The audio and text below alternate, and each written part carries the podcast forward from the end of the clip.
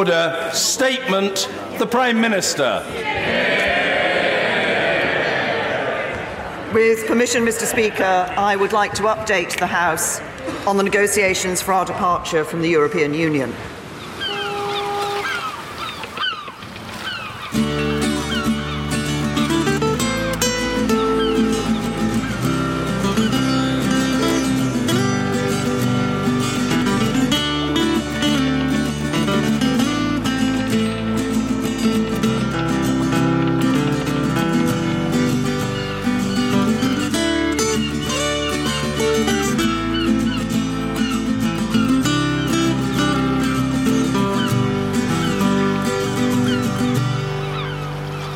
Willkommen beim Klabautercast 155. Ich sitze hier mit John Worth. Hallo John. Hallo, guten Abend. Ja, und es geht um Europa und dann auch um den Brexit. Ja, John, warum lade ich dich ein zu Europa? Vielleicht kannst du kurz sagen, wer du bist, außer Europäer. Äh, ja, Europäer bin ich und, und EU-Bürger bin ich immer noch. Also äh, ich komme ursprünglich aus Großbritannien. Ähm, ich habe äh, seit so über 15 Jahren im Bereich der Europapolitik gearbeitet. Ähm, ich lehre Europapolitik an der Europakollegin Brugge in Belgien. Äh, ich habe auch vorher im Europäischen Parlament gearbeitet. Mhm. Ähm, meine hauptsächliche Arbeit ist zurzeit, ich mache Online-Kommunikationsberatung für unterschiedliche EU-politischen Kunden. Ich arbeite für die Europäische Kommission, für unterschiedliche Kampagne-NGOs, die im groben EU-politischen Bereich tätig sind. Ich schreibe auch ein Blog, äh, das ist unter meinem eigenen Namen johnworth.eu, ähm, zu EU-politischen Themen. Das schreibe ich schon seit über zehn Jahren und äh, da gibt's mit über 2000 Blog-Einträge zum Thema EU, Online-Kommunikation, Brexit äh, und ein bisschen so deutsches Politik und Technologie auch dazu. Ähm, naja, und ich wohne in Berlin. Also ich bin dann selbst von dieser, dieses britische Austritt dann selbst betroffen. Und äh, ich habe mich dann äh, sehr intensiv mit dieses Thema dann beschäftigt seit, äh, seit einer Weile. Vorher ähm, war ich auch Vorsitzender der Junge Europäische Föderalisten, so Jeff Europe in Brüssel. Also ich habe dann jahrelang auch für Föderalismus äh, gekämpft. Also ich bin noch Föderalist, obwohl ich das nicht in meinem so Berufsalltag mhm. jetzt heutzutage dann mache. Ähm, also ich ich arbeite so im Bereich der Europapolitik, aber ich so, ich lebe Europapolitik praktisch so jeden Tag. Also ich, arbe ich arbeite überall in Europa, ich, ich gehe über, über Grenzen jede Woche. Ähm, und wenn Europa zusammenbricht, also ähm, habe ich nicht nur so ein politisches Problem und es geht gegen meine Ideologie, sondern ich habe auch ein praktisches Problem. Also ich, wie kann ich dann weiterleben, wie ich, wie ich zurzeit lebe. Also das ist zumindest äh, eine kleine Einführung. Ja, das klingt ja schon sehr interessant. Also du sagst, du bist immer noch äh, äh, europäischer Bürger. Kann man das eigentlich verlieren, den Status europäischer Bürger? Ich meine, wenn das doch äh, äh, so eine richtig Bürger-Dings-Geschichte ist. Ja, so leider in die EU-Verträge, dass es mit einer nationale Bürgerschaft verknüpft. Also dass so eine EU-Bürgerschaft alleine kann man nicht kriegen. Also das bedeutet, dass sobald Großbritannien geht aus der EU, dann verliere ich auch meine Rechte als EU-Bürger. So Stimmrechte für eine Europawahl oder das Recht an eine europäische Bürgerinitiative teilzunehmen. So solche mhm, Rechte mhm. äh, verliere ich. Also natürlich, das ist vorher nie passiert, weil das ist das erste Mal, dass ein Mitgliedstaat der EU versucht, die EU zu verlassen. Mhm. Manche Leute haben so vorgeschlagen, okay, dann fügen wir irgendeine Art so äh, EU-Bürgerschaft ohne diese Verknüpfung mit, mit nationales Recht ein, äh, aber das ist nicht der höchste Priorität in der, in der Brexit-Austrittsverhandlungen äh, gerade. Also das mhm. bedeutet, sobald Großbritannien raus aus der EU ist, dann verliere ich auch dann meine Bürgerrechte leider. Mhm. Mhm. Aber das ist ja wirklich seltsam. Also ich dachte immer, wenn man diese Rechte hat, dann hat man sie. Äh also Leute haben das, haben versucht, das so vor ein Gericht zu bringen. Also ist das überhaupt möglich, diese, diese Rechte zu, zu verlieren, das zu, zu dem Europäischen Gerichtshof zu bringen, äh, aber waren bis jetzt nicht erfolgreich. Also ich weiß nicht, ob wir das juristisch prüfen vor dem Austrittstag leider. Hm, hm. Ja. Ähm, Gibt es denn für dich andere Möglichkeiten, äh, EU-Bürger zu bleiben? Glücklicherweise ja. Also ich, ich habe gerade meinen Einbürgerungsprozess in Deutschland gerade begonnen. Ich habe einen diesen Einbürgerungstest hm. vor ein paar Wochen äh, schon gemacht. Ich warte gerade auf dem, auf dem Antwort. Mache dann einen Sprachtest äh, im kommenden Herbst und dann äh, hoffe, dass vor der Europawahl äh, und, vor, und vor dem britischen Austritt, dass ich kriege dann ein, die deutsche Staatsbürgerschaft. Aha. Das ist besonders wichtig, weil doppelte Staatsbürgerschaft ist nach dem Brexit dann nicht mehr möglich. Äh, weil wegen deutsches Recht, weil deutsches, in deutsches Recht steht, dass doppelte Staatsbürgerschaft für Leute aus EU-Ländern und der Schweiz möglich ist. Äh, und wenn Großbritannien kein EU-Land mehr ist, ist dann doppelte Staatsbürgerschaft auch nicht, auch nicht mehr möglich. Äh, also ich hoffe, dass ich kriege meine Einbürgerung dann doch noch hin ähm, vor, der, vor dem britischen Austritt. Aber Zeit ist leider sehr knapp. Mhm, verstehe. Aber das ist ja wirklich, äh, das ist ja wirklich seltsam, dass, äh, dass dann plötzlich da die, die, äh, ähm, äh, dass die doppelte Staatsbürgerschaft verboten ist, denn sonst gibt's die ja auch. Also ich meine, man hört doch immer wieder von doppelter Staatsbürgerschaft für äh, Leute aus der Türkei und so. Dann Ja, aber, aber dann grob, also ich will nicht so tief in der, in der so Staatsangehörigkeitsgesetz, in Deutschland Staatsangehörigkeitsgesetz rein, reingehen, aber grob, Doppelstaatsbürgerschaft ist, ist in alle Fällen für Leute aus andere, andere EU-Länder erla erlaubt. Aber dann, es gibt, es ist dann begrenzt für Leute aus anderen Ländern der Welt. Es gibt unterschiedliche Kriterien. Das ist in manchen Fällen dann erlaubt. Es ist juristisch unmöglich, irgendeine andere Staatsbürgerschaft abzugeben oder kostet das so viel oder es ist so, eine hohen, so hohen administratorisches Aufwand. Es ist leider sehr, sehr schnell und einfach, einen britischen Pass abzugeben. Man füllt ein Formular auf der Webseite der britischen Regierung aus, man bezahlt 250 Pfund und dann ist es dann schon fertig. Äh, also ähm, das bedeutet, dass ähm, wir Briten, wir erfüllen keine von den so generellen Kriterien in der Staatsangehörigkeit.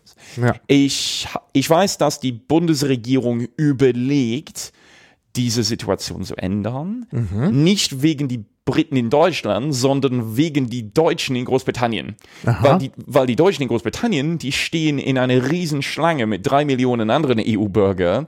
Und das, in Großbritannien gibt es nur eine Behörde, für diesen Einbürgerungsprozess ähm, äh, zuständig ist, das sogenannte Home Office.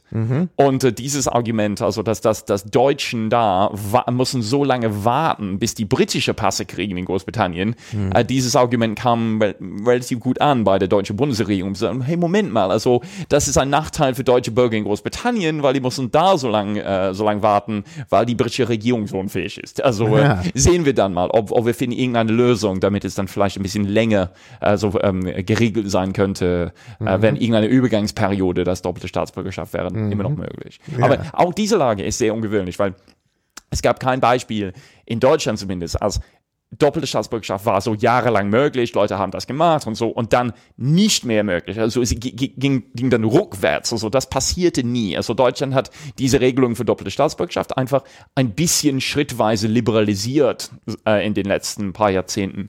Ähm, also, aber es ging nie so so rückgängig wie äh, wie diese Situation mit den Briten. Aber das ist, die Briten sind nat natürlich da schuld. Also Deutschland ist selbst natürlich nicht, nicht da schuld.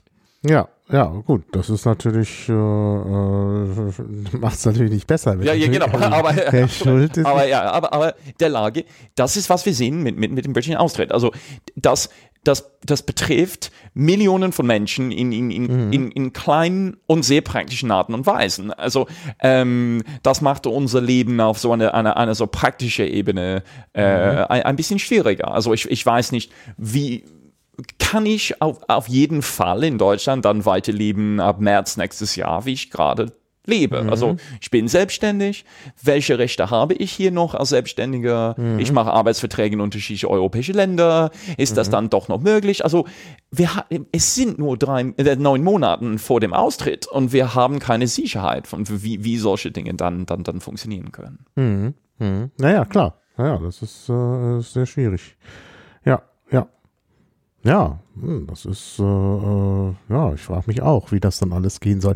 Aber es soll ja eine Verlängerung geben, ne? Es soll ja ähm, eine Übergangsphase von zwei Jahren geben. Ja und nein. Also ähm, es gibt grob eine Einigung, dass man kriegt nicht alles hin bis den 29. März 2019.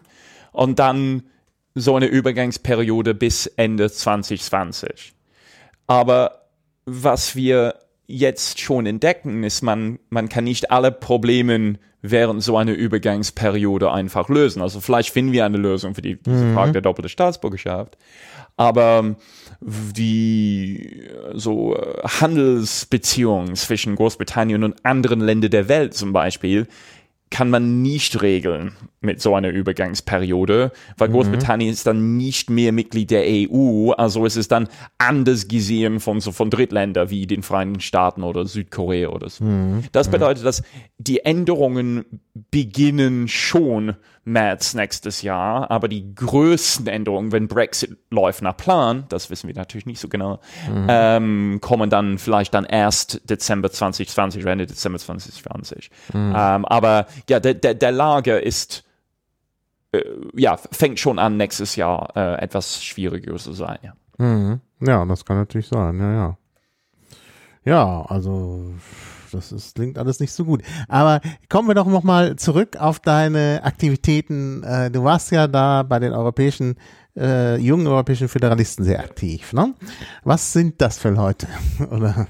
Also es gibt etwa, oder es gab damals etwa 20.000 Mitglieder, also theoretisch Leute zwischen 18 und 30 Jahre alt. In der Realität die meisten so Studenten, so zwischen der 18 und 24, 25. Ähm, in über 30 europäische Länder. Ähm, die sind Leute, die ein Interesse an EU-Politik haben, viele Politikwissenschaftsstudenten, Wirtschaftswissenschaftler, Juristen. Ähm, und sie, die setzen sich ein für eine so verbesserte EU, eine demokratische EU, für eine europäische Verfassung. Die waren immer für die Erweiterung der EU, dass alle, äh, zumindest alle Balkanländer ähm, rein in die EU kommen, kommen können. Ähm, die setzen sich hauptsächlich ein für eine repräsentative Demokratie auf europäischer Ebene, so ein parlamentarisches System auf europäischer Ebene und sehen das dann als Weg, die europäische Demokratie zu verbessern. Ähm, die sind gegen so ein Europa der Nationalstaaten, die sind für eine deutlich transparenter EU. Also das sind die, die hauptsächlichen Aufgaben äh, oder, oder Kampagnenschwerpunkten der, der, der jungen europäischen Föderalisten. Also es ist ein bisschen ungewöhnlich, muss ich sagen, dass jemand aus Großbritannien sowas tut, weil Föderalismus in Großbritannien ist schlecht verstanden und, und um zu sagen, dass man, man Föderalist ist, äh, hört man in Großbritannien nicht so regelmäßig. Aber ähm, aber das fand ich und finde ich immer noch das beste Weg, die EU zu demokratisieren und einfach so, dass man macht die EU verständlich für EU-Bürger, weil wir, wir leben alle in so repräsentative Demokratien, also äh, wir wählen unsere Parlamente, wir wählen sogar das Europäische Parlament schon, aber Demokratie oder, oder ähm, ähm, wie soll man das auf Deutsch? Accountability ähm, ähm, funktioniert nicht so richtig auf, auf, auf europäischer Ebene. Also dafür habe ich mich für so Föderalismus so eingesetzt, ähm, um, um diese, diese Systeme dann, dann äh, möglichst zu verbessern. Und obwohl ich nicht, nicht mehr da so als Mitglied aktiv bin, ähm, ich schreibe auch äh, auf meinem Blog zum Thema, zum Thema Föderalismus. Ah ja. Gut, äh, was ist denn eigentlich die Idee hinter dem Fö- Föderalismus? Vielleicht kannst du das noch ein bisschen näher spezifizieren, weil das doch jetzt ein bisschen unkonkret ist. Dann, dann versteht man vielleicht auch, warum das in Großbritannien ein Problem ist und äh, anders. Nee, also in Großbritannien ist ein Problem, weil äh, Föderalismus ist nicht, nicht Zentralismus. Also das verstehen die Deutschen, aber das verstehen viele andere europäische Länder nicht. Es ist nicht zu sagen, dass man muss alles auf europäischer Ebene machen. Die Föderalisten sagen, dass die EU brauche einige oder macht in einige Themenfelder mehr. So eine gemeinsame Sicher Sicherheit und Außenpolitik zum Beispiel. Ähm, aber andere Themenfelder, die, die, die man schon auf europäischer Ebene macht, Agrarpolitik zum Beispiel, also da sehen nicht alle Föderalisten den Sinn, sowas, äh, sowas auf europäischer Ebene äh, zu machen.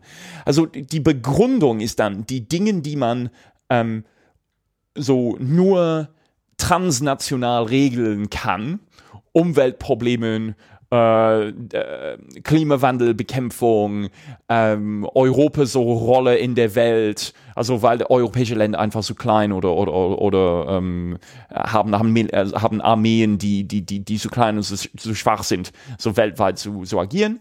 Ähm, die sind die die die Themenfelder, die man überhaupt auf europäischer Ebene dann machen muss. Also es ist in erster Stelle so dann eine Kompetenzverteilung. Welche Fähigkeiten, Kompetenzen müssen die, muss die EU haben, weil die sind Dinge, die so die über die Mitgliedstaaten hin, ähm, hinaus äh, geregelt werden müssen.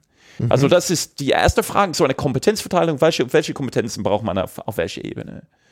Die zweite Frage für Föderalisten ist dann, wie trifft man dann auf europäischer Ebene Entscheidungen?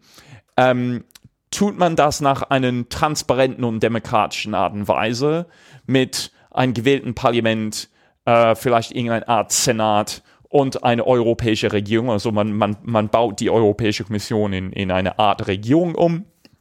Ähm, und wie passt man da auf, dass, dass, dass dann die dieses Entscheidungsprozess dann auch dann demokratisch leg legitim ist? Mhm. Also die sind dann die, die, die zwei wichtigsten Dinge, so eine Kompetenzaufteilung und äh, eine demokratische Entscheidungsprozess. Also da, obwohl die EU hat schon manche Ele Elemente von, von so einer, einer föderales System. In manchen anderen Themenbereichen sind wir ähm, weit davon weg. Und das ist, wo die, die Föderalisten sich dann einsetzen, diese, die, diese Dinge äh, zu, zu ändern. Also gibt es eine gemeinsame äh, Außen- und Sicherheitspolitik zum Beispiel. Da sind wir sehr, sehr weit davon entfernt. Ähm, mhm. Oder ähm, gemeinsame europäische Lösungen für die, für die Flüchtlingspolitik zum Beispiel. So da, da sind wir auch äh, ähm, gibt es auch einen Mangel. Also das ist grob wie, wie die, die, die Kernteile von europäisches Föderalismus, mindestens aus meiner Sicht. Ja, naja, das ist ja schon ganz interessant. Und, und warum ist das in Großbritannien eigentlich dann so negativ angesehen, wenn man sich vorstellt, dass doch die Briten auch, äh, ich meine, es sind ja ein vereinigtes Königreich, ne? und sie haben ja ein, inzwischen zumindest einen Ansatz von föderaler Struktur. Ja und nein. Also Großbritannien ist also ein halbwegs dezentralisiertes Staat, aber das so Föderalismus ist etwas so bottom-up, also wo die wo die, die, die, die, die Elementen von dem föderalen Staat haben selbst eine, eine Verantwortung und geben das an die föderale Ebene weiter nach oben. Das britische System ist ein bisschen anders. Also alles kommt von dem Parlament in London und mhm. manch, ein bisschen politisches Macht ist dann an den Regionen verteilt. Mhm. Was wir jetzt in, in letzter Zeit gesehen haben, ähm, besonders in Relationen zwischen London und Edinburgh, ist, das kann dann andersrum gehen. Also London kann versuchen, dieses Macht so zurückzunehmen. Aber grob, die, die, die britische Debatte, es geht nicht um Föderalismus. Was die Briten haben Angst von so ein überzentralisiertes EU. Mhm. Und weil die Briten denken, dass die noch ein, so ein Weltmacht sind, die haben dann oder hatten dann Angst, dass die EU könnte diese so britische Weltrolle halbwegs dann ersetzen. Ah, ja. Also meiner Meinung nach, die haben nicht Angst vor Föderalismus, mhm. sondern Angst vor einen so zentralisierten EU, was, man, was die Briten benennen Föderalismus. Aber ah, aus ja, ja. akademischer Sicht ist es halt nicht. Ja? Ähm, es ist auch der Fall, dass die, die, die Briten haben nie so wirklich verstanden, wie europaweites Demokratie funktionieren könnte. Wahlbeteiligung bei Europawahlen in Großbritannien zum Beispiel war traditionell niedriger als in vielen anderen EU-Mitgliedstaaten. Mhm, mhm, das bedeutet, dass die, die Briten haben, oh, und die britische Debatte war nie, dass Wähler in Großbritannien haben gemeinsame Interessen wie Wähler in Frankreich oder, oder, oder in Deutschland. Mhm. Und das, man, man könnte sowas so gemeinsam regeln. Also für die Briten war die EU immer so eine, so ein Spiel zwischen die Regierungen. Also ähm, mhm. das aus meiner Sicht ist, ist nicht demokratisch legitim, aber für die Briten, also das ist, das war das britische Verständnis von wie die EU funktioniert. Das ist mhm. so eine, äh, so eine Staatenbund Ähm, und alles kann dann zwischen die, die, die, die, die Regierung äh, im, im Europäischen Rat dann, dann geregelt werden. Also, ja, das ist ja ein Konzept, auf das wir gleich auch noch kommen werden. Das ist, das ist interessant, dass es, dass da jetzt schon, dass du da jetzt schon äh, äh, das für Großbritannien veranschlagst. So, mal gucken, ob das wirklich dann auch so ist. Äh, ja, jetzt äh, haben wir jetzt äh, über, über die europäischen Föderalisten gesprochen und die Vorstellungen. Jetzt äh, vielleicht noch mal eine ganz grundsätzliche Frage, ähm, nämlich ähm, grenzenloses Europa. Warum ist es eigentlich gut? Äh, Also ich meine, es hat doch äh, immer funktioniert mit den Grenzen. Gut, da gab es zwar Kriege, jetzt kann man sagen, die Kriege, die, die sind jetzt überwunden.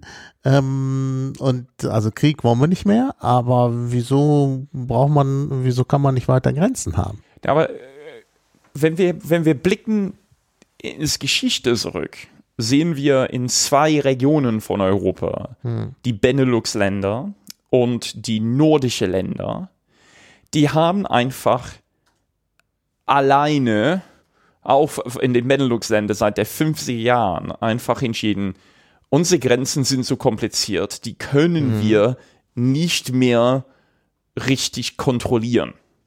Also wenn man guckt, wie kompliziert der Grenze zwischen die Niederlande und, und, und, und Belgien ist, wo es gibt manche, manche Städte oder manche Dörfer, wo der Grenze geht so quer durch die Mitte von, von dem Dorf. Also das ist nicht, dass die EU hat sowas geregelt, so von alleine. Also äh, es, es gab diese so Nordic Union und, und auch, auch Benelux zuerst. ja. Und dann eine kleinere Gruppe von Ländern hat dann ähm, entschieden, in dem luxemburgischen Kleinstadt Schengen, das ist an der so Dreiländereck Luxemburg, Deutschland, Frankreich, dann äh, in der 90er entschieden, okay, das erweitern wir dann, weil wir sehen, dass das hat gut funktioniert in, in, in vielen Ländern. Das ermöglicht, die- ermöglicht dann den alltäglichen Austausch zwischen europäischen Ländern, wenn es keine Grenzkontrollen gibt. Und auch kam während dieser Periode äh, diese sogenannten äh, Pro Prozess neun, äh, 92, um das europäische Binnenmarkt so fertig zu machen. Ähm, also das war eine so langjährige Prozedur während der, während der 80er Jahre, um so grenzüberschreitendes Handel innerhalb der EU äh, zu ermöglichen mit gemeinsamen Standards, Standards und Freihandel durch die EU. Um das zu ermöglichen, dann man wollte auch dann keine Grenzkontrollen mehr ähm, aus wirtschaftlicher Sicht. Das auf dieses Basis hat die EU dann, müssen wir mal sagen, erfolgreich 20 Jahre lang, grob, dann auf dieses Basis dann gearbeitet. In viele Grenzregionen, ähm, in der Nähe von Salzburg zum Beispiel oder Frankreich, Spa Spanien, das hat so gut funktioniert, dass Leute wohnen auf einer Seite und gehen zur Schule auf der anderen Seite oder arbeiten auf der anderen Seite oder die, die Firmen machen Lieferungen auf der anderen Seite. Wir sind jetzt voneinander auf der Ebene so der Gesellschaft und auch wirtschaftlich so abhängig, dass es jetzt nicht oder sage ich nicht nicht mehr möglich ist, aber man hat dann einen riesen Aufwand und sehr hohen Kosten, um diese Grenzen dann mal wieder dicht zu machen. Ein Problem gerade ist, die Regierung wollen zeigen, ja, das tu, wir tun was, wir machen was. Aber die Grenzen sind so kompliziert, dass das richtig jetzt dicht zu machen, ist fast unmöglich. Also die französische Regierung woll, wollte die Grenze zu Luxemburg, ja. Denk mal, wie klein Luxemburg ist. ja. Es gibt mehr als 25 Grenzübergänge zwischen Luxemburg und Frankreich. Mhm. Die haben nur Kontrollen gemacht an die zwei Autobahngrenzübergängen, ja. Und die anderen blieben dann offen. Mhm. Ja, ja, bedeutet, wenn wir jetzt die Grenzen Mhm. dicht machen wollen, das wird uns eine Menge kosten für die Grenzpolizisten, die ähm, so die Grenzposten auch, die wir seit zwei Jahrzehnten nicht mehr nicht mehr verwendet haben. Und zweitens, weil wir wirtschaftlich und auch als einzelne Bürger voneinander jetzt so abhängig sind, dass, dass so Quantität an grenzüberschreitendem Verkehr ist jetzt deutlich höher als vor 20 Ja, ja. Jahren. Ja, ja. Also was die EU dann, die EU, wenn die das so angefangen haben, haben nie so daran gedacht, hey, Moment mal, also äh, die haben nicht daran gedacht, dass so eine Situation könnte dann auftauchen, wo die Länder ha- haben dann kein Verständnis dann mehr füreinander. Und es, es gibt dann fehlende Vertrauen. Also es war dann gesehen auch dann ähm, nach dem Fall der Mauer und die Integration der Länder von also Mittel- und Osteuropa in der EU in 2004 dann als eine also aus ideologischer Sicht eine verdammt gute Sache, diese Grenzen abzubauen.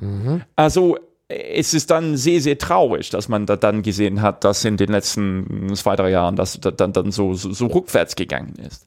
Ich will nicht sagen, dass man könnte es nicht machen. Man könnte es machen, wenn man sowas machen wollte. Vielleicht nicht an der belgischen-niederländischen Grenze, aber der Grenze zwischen was Deutschland und Tschechien zum Beispiel. Das könnte man dies machen, wenn man genug Geld investieren will Ah, und genug Polizisten und genug äh, und genie- genug organisatorischen Aufwand Ich äh, bin, investieren würden. ich bin da, ich bin da gewandert vor einiger Zeit. Das ist nicht einfach. ja, ja, Da hat es mal zwar sowas gegeben, ja, ja. aber das will man ja nicht. Man will Ja, ja, nicht wieder den eisernen Vorhang da haben. Und wenn man den nicht möchte, dann wird das sehr, sehr schwer. Also dann, dann äh, ist es, dann gibt es da immer irgendwo eine grüne Grenze und das wird man nicht komplett abriegeln. Aber, können. aber auch, auch ein Teil dieser Diskussion ist sehr, sehr interessant, weil äh, äh, die europäische Bür äh, so Politiker wollen irgendwie die Bürger beruhigen. Das ist wichtiger, als die Grenzen richtig dicht zu machen. Ich erinnere mich an eine Fahrt zwischen Dänemark und Deutschland. Ich saß da in dem Zug, äh, so in die Richtung Süden, so über so Puttgarten, äh, Fehmarn, Fehmarnbelt. Und da kam dann ein Polizist durch den Zug und, und, und hat versucht, so die, die, die, die, die Reisepässe von aller, aller, aller Passagiere so, so zu kontrollieren. Und dann habe ich, wie, wie ich immer mache, so, so gefragt, so, Moment mal, sind wir nicht im Schengen-Raum, also ist es überhaupt möglich, hier zu kontrollieren? Nein, ich sage, meine Reisepass nicht, hier ist, hier ist mein Führerschein, ist das ausreichend? So eine Art von Fragen. Und dann eine andere Passagiere neben mir hat dann gefragt, aber wieso stellen Sie dann solche Fragen? Also, der tut das für unsere Sicherheit. Nee, nee, also, äh, das hilft unserer Sicherheit nicht und das begrenzt unsere Freiheit. Also, äh, pass auf hier bis, bitte ein bisschen. Ähm, Ja, also, Äh, also darum geht es. Also äh, es ist nicht eine, eine reine so Sicherheitsfrage. Es ist eine Frage um, um, ja, wir tun was. Oh, was können wir tun? Okay, wir fügen einige Grenzkontrolle wieder ein. Äh, und die, die, so eine Art von, von, von politischen so Nischlösungen äh, mag ich überhaupt nicht.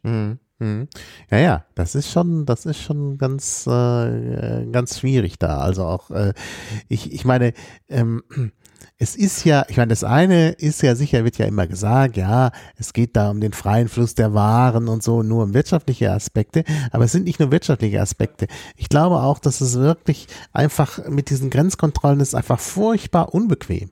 Und ich meine, ich, ich reise nun auch oft und ich reise viel mit dem Zug.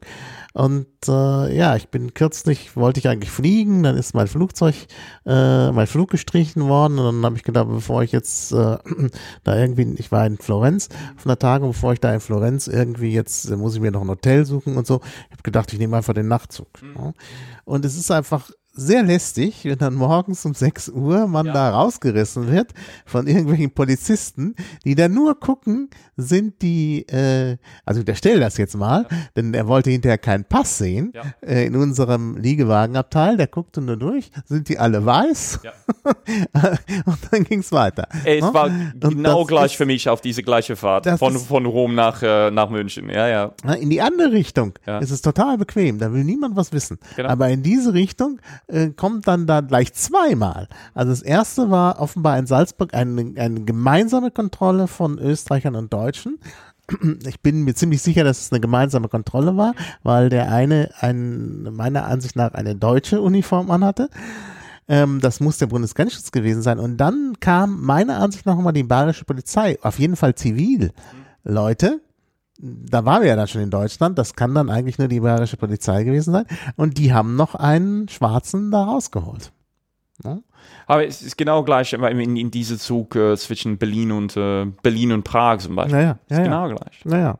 Und das, also ich finde das lästig. Also ich bin da, Stimme vollkommen. Das ist doch, man, man fühlt sich immer so zurückversetzt in die Vergangenheit. Genau. Denn ich bin ja jahrelang dann da gefahren, ohne dass Ja. mich irgendjemand behelligt Oh, hat. oder, oder ein anderes Beispiel. Die EU hat ein so ein internationales Krankenhaus an der spanisch-französischen Grenze gebaut, so mitten Mhm. in den Pyrenäen, so in, in, ist gegenüber von Font Romeo, das ist auf der, auf Mhm. der französischen Seite, ich erinnere mich nicht an der, an den Namen der, der Dorf oder Kleinstadt auf der spanischen Seite. Mhm. Die Bevölkerung auf beiden Seiten war nicht hoch genug, um überhaupt da ein Krankenhaus zu bauen. Aber wenn man zählte die französische und die spanische Seite gemeinsam äh, zusammen, Mhm, da war es dann ausreichend. Also die EU hat dann so ein, was passiert dann, wenn man dann eine, da eine Mhm. Grenze wieder einführt? Oh, Moment mal, also den Krankenwagen kann nicht durch, weil es muss hier kontrolliert werden. Also die sind die guten Dinge, die die EU getan hat, ja, also so, so, solche Projekte zu finanzieren. Ey, das mit dem Krankenwagen, das ist im Grunde auch, auch absurd. Ich meine, bei meiner vorletzten Fahrt, da war ich in, äh, aus Italien, nee, davor sogar, im, im Juni, äh, im August 2016. Da war ich nämlich auch mit dem Nachtzug unterwegs und da hat der, hatten, hatten beide Polizisten, also der österreichische und der deutsche, die kamen äh, nacheinander, äh, jeweils nur mich angeschaut. Und ist nicht in mein Abteil, also ich hatte dann Einzelabteil im Schlafwagen, äh, ist nicht in mein Abteil reingekommen. Ich hätte also zum Beispiel in der Dusche eine ganze Flüchtlingsfamilie haben können. Das hat niemanden interessiert. ne? Also auch das, ich meine, das ist im Grunde, da sieht man, es ist eine Simulation. Also das ist sinnlos, was da, was Ja. da passiert. Ja, ja. Ne? Und, und es wird halt, es werden halt die Leute gestört und deshalb ist das so, so absurd und eigentlich äh, unbrauchbar. Naja, äh, auf der anderen Seite gut. Äh, ja, ähm, es gibt sicherlich äh, Leute, die sagen, ja, wir brauchen sowas. Aber gut, also ich halte das, also und wenn man es richtig machen würde, wäre einfach auch der, äh, der Störungsfaktor zu groß. Also da müssten sie ja die Züge anhalten und so, also alles, also das, das, das geht, glaube ich, gar nicht. Ja, ähm, jetzt wird ja immer gesagt, diese Kontrollen und so, das müsse gemacht werden, weil äh, die Außengrenzen nicht sicher sind in Europa. Was meinst du denn dazu? Das höre ich so ständig in Ja. Deutschland. Ich höre das Aber- auch ständig. Aber was, was bedeutet das? Hm. Unsere Außengrenzen sind relativ gut kontrolliert. Mhm.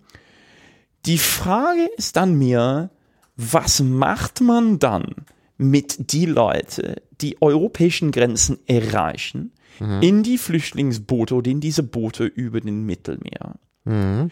Und ich kann auch, es ist, wenn so ein Boot ankommt, was Mhm. tut man? Man lässt dieses Boot nicht andocken oder dann, das Boot geht dann runter und die Leute ertrinken. Also das ist, das geht nicht. Nee, das geht Ja? nicht. Das ist ja hier Das klar. ist nicht, okay. Also Wenn keine- da so ein Boot dann ankommt, was tut man dann mit den Menschen? Mhm. Man kontrolliert diese Menschen, die manche davon leben schon jahrelang in, in, in Aufnahmezentren in, in, in Griechenland oder, oder in Italien. Aber dann, weil dieses Last so groß ist auf diese Länder in Südeuropa, diese Länder haben dann einfach dann manche einfach weitergehen lassen. Ja? Dass die sind dann einfach zu anderen europäischen Ländern gegangen. Also ich, dieses Idee, dass wir brauchen einen besseren Grenzschutz. Wofür? Die Grenzen sind schon gut kontrolliert, aber die Leute kommen doch noch an. Also diese Idee, dass eine bess- verbesserte Grenzschutz hilft irgendwie. Was kann, was kann verbessert werden hier mit einer verbesserten Grenzschutz? Okay, vielleicht gibt es manchen Orten im Mittelmeer, die nicht kontrolliert sind und manche Leute kommen dann unkontrolliert und illegal in die EU hinein. Aber wenn ich höre diese Debatte in Deutschland, das ist nicht, was die, was die Leute meinen. Die deutschen Politiker wollen einfach nicht, dass diese Leute, die Italien erreichen oder Griechenland erreichen, finden irgendeinen Weg, dann danach Deutschland zu erreichen. Und das ist dann diese, dieses Grund, warum die eigentlich dann Grenz, Grenzkontrollen wieder einführen. Das statt einfach ein verbessertes europäisches Grenzschutz zu, zu fördern. Mhm. Die, die sollen stattdessen eine bessere Aufteilung von den Flüchtlingen in, in unterschiedlichen europäischen mhm. Länder dann, äh, mhm. dann vorschlagen. Mhm. Weil das wäre dann vielleicht eine Lösung.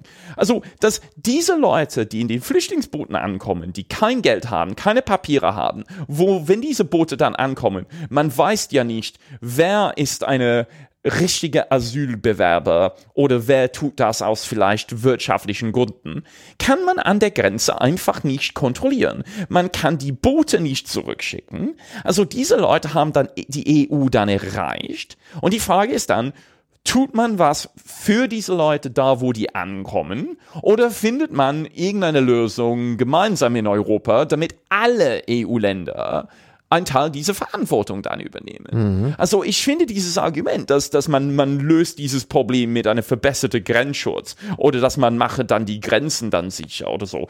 Unsere Grenzen sind schon relativ sicher, zumindest mein Eindruck. Mhm. Okay, vielleicht Italien oder Griechenland braucht brauche dann vielleicht mehr Geld, um äh, äh, weil, weil die haben höheren Kosten, die die mhm. Grenzen da dicht zu machen, als keine Ahnung, luxemburgische Grenzen. Vielleicht könnte man da so reden. Aber dieses Idee, ja, das ist so, so immer wieder hört man das, besonders von CSU-Politiker. Ja, ja, wir brauchen einen verbesserten Grenzschutz. Wir machen die, die, die, wir machen die Grenzen dicht. Das ist keine Lösung. Äh, und, und, und das, das nervt mir dann halt. Also, diese diese Leute werden immer noch versuchen, nach Europa zu kommen. Warum? Weil es gibt Krieg und es gibt Unstabilität und es gibt äh, verdammt große soziale und politische Probleme in so viele Länder in Nord- und Mittelafrika und im Nahen Osten. Also die EU muss sich auch darum kümmern, um eine Lösung für den Krieg in Syrien zum Beispiel. Mhm. Also einfach mal so sagen, ja, ja, wir machen die Grenzen dicht. Also das, das ist keine Lösung. Das nervt so viel, wenn, mhm. wenn, wenn, wenn ich, die, mhm. wenn ich naja, diese Satz höre. Naja, naja. Das stimmt natürlich, das ist keine Lösung, das ist schon klar. Ähm, ja. Hm. Äh, also eine Lösung wäre dann, ja, was wäre dann eine Lösung?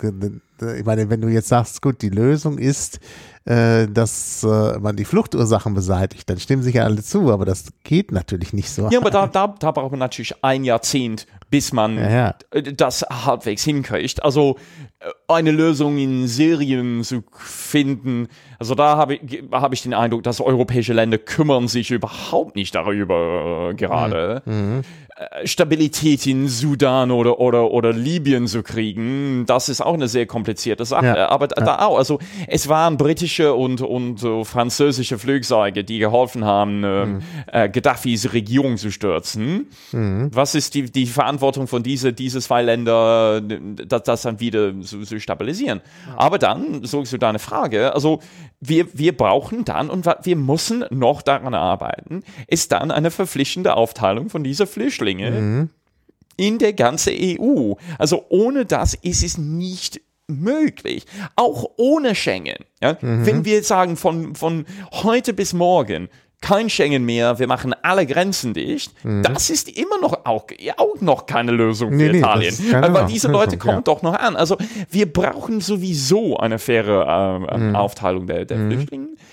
Die Zahlen der ankommenden Flüchtlinge gingen sogar runter diese letzten zwei Jahren. Also diese Zahl der Flüchtlinge, die, die, die Europa erreicht haben in, in dieses Jahr, waren mehr als, ähm, also weniger als die Hälfte schon als, als, als letztes Jahr. Mhm. Also ich finde, ich, ich, ich denke, ich bin so in diese Fragen liberal. Wir, wie, wir in Europa, wir sind eine reiche Region. Mhm. Wir können damit umgehen, wenn, wenn wir mehr Leute aufnehmen. Mhm. Also, und diese Leute fliehen in den meisten Fällen, diese Leute fliehen Krieg. Und das sehe ich mhm. als unsere Verantwortung, dass ja. wir, dass wir, wir bieten äh, eine sichere, sichere Ort für, für, für diese Menschen. Aber mhm. das kann man nur europaweit machen. Also, ja, weil ich, ich, mhm. ich kann es durchaus verstehen, warum es so nervig ist in Italien und in Griechenland. Mhm. mhm. Die sind, die sind Länder, die schon seit einem Jahrzehnt so nach, nach der ähm, Finanzkrise wirtschaftlichen Schwierigkeiten haben. Mhm. Und dann auch dazu äh, diese Last der, der Flüchtlingskrise. Also mhm. da muss mit Frankreich muss in, in erster Stelle viel mehr machen. Also Deutschland hat schon was, was äh, da geleistet. Aber Ähm, aber Frankreich und Großbritannien ist eine andere Frage. Aber Großbritannien hat auch sehr, sehr wenigen Flüchtlingen ähm, äh, Ja. ähm, genommen. Ähm, also das ist keine gemeinsame Lösung, aber das wäre meine Vorangehensweise. Also man, man macht einen Kampf gegen die Ursachen und, und, und auch eine faire, faire Aufteilung. Aber, aber äh, äh, gut, also Frankreich kann man sagen, gut, die sollen mehr aufnehmen. Aber was ist zum Beispiel mit Polen? Bei Polen wird ja immer gesagt, naja, die sollten auch mehr aufnehmen. Aber dann sagen die wieder, ja, wir haben ja schon so viele äh, Leute aus der Ukraine. Ja, aber, aber äh, da, es geht mir, zumindest mein Eindruck da, es ist mehr eine Frage der so äh, nationale Identitäten da, dass Polen denkt, dass es einfach ist, so Christen aus der Ukraine äh, zu nehmen, als Leute mit einer anderen Haut, Hautfarbe aus dem Nahen Osten. Ähm, wenn man schaut in die so die Ideologie der, der polnischen Regierung. Naja, Äh, Also da, da habe ich, da muss die EU auch regional auch agieren. Also ähm, manche Städte in Polen sind bereit, zum Beispiel mehr Flüchtlinge zu nehmen. Gdansk zum Beispiel. Könnte man irgendeine Lösung finden, damit eigentlich man, man findet eine, eine Einigung mit manchen Regionen oder, oder st- sogar Städte, wenn auch der nationale Regierung ein, ein, ein, ein Problem, damit hat. Oder dann, wenn, wenn Polen, wenn das stimmt, wa- was, was du da sagst, okay, finde mal dann eine europäische Lösung, dann auch dafür. Okay, wir haben so, so viele tausend oder Millionen Leute aus der Ukraine genommen. Okay, zählen wir alle dann, dann zusammen.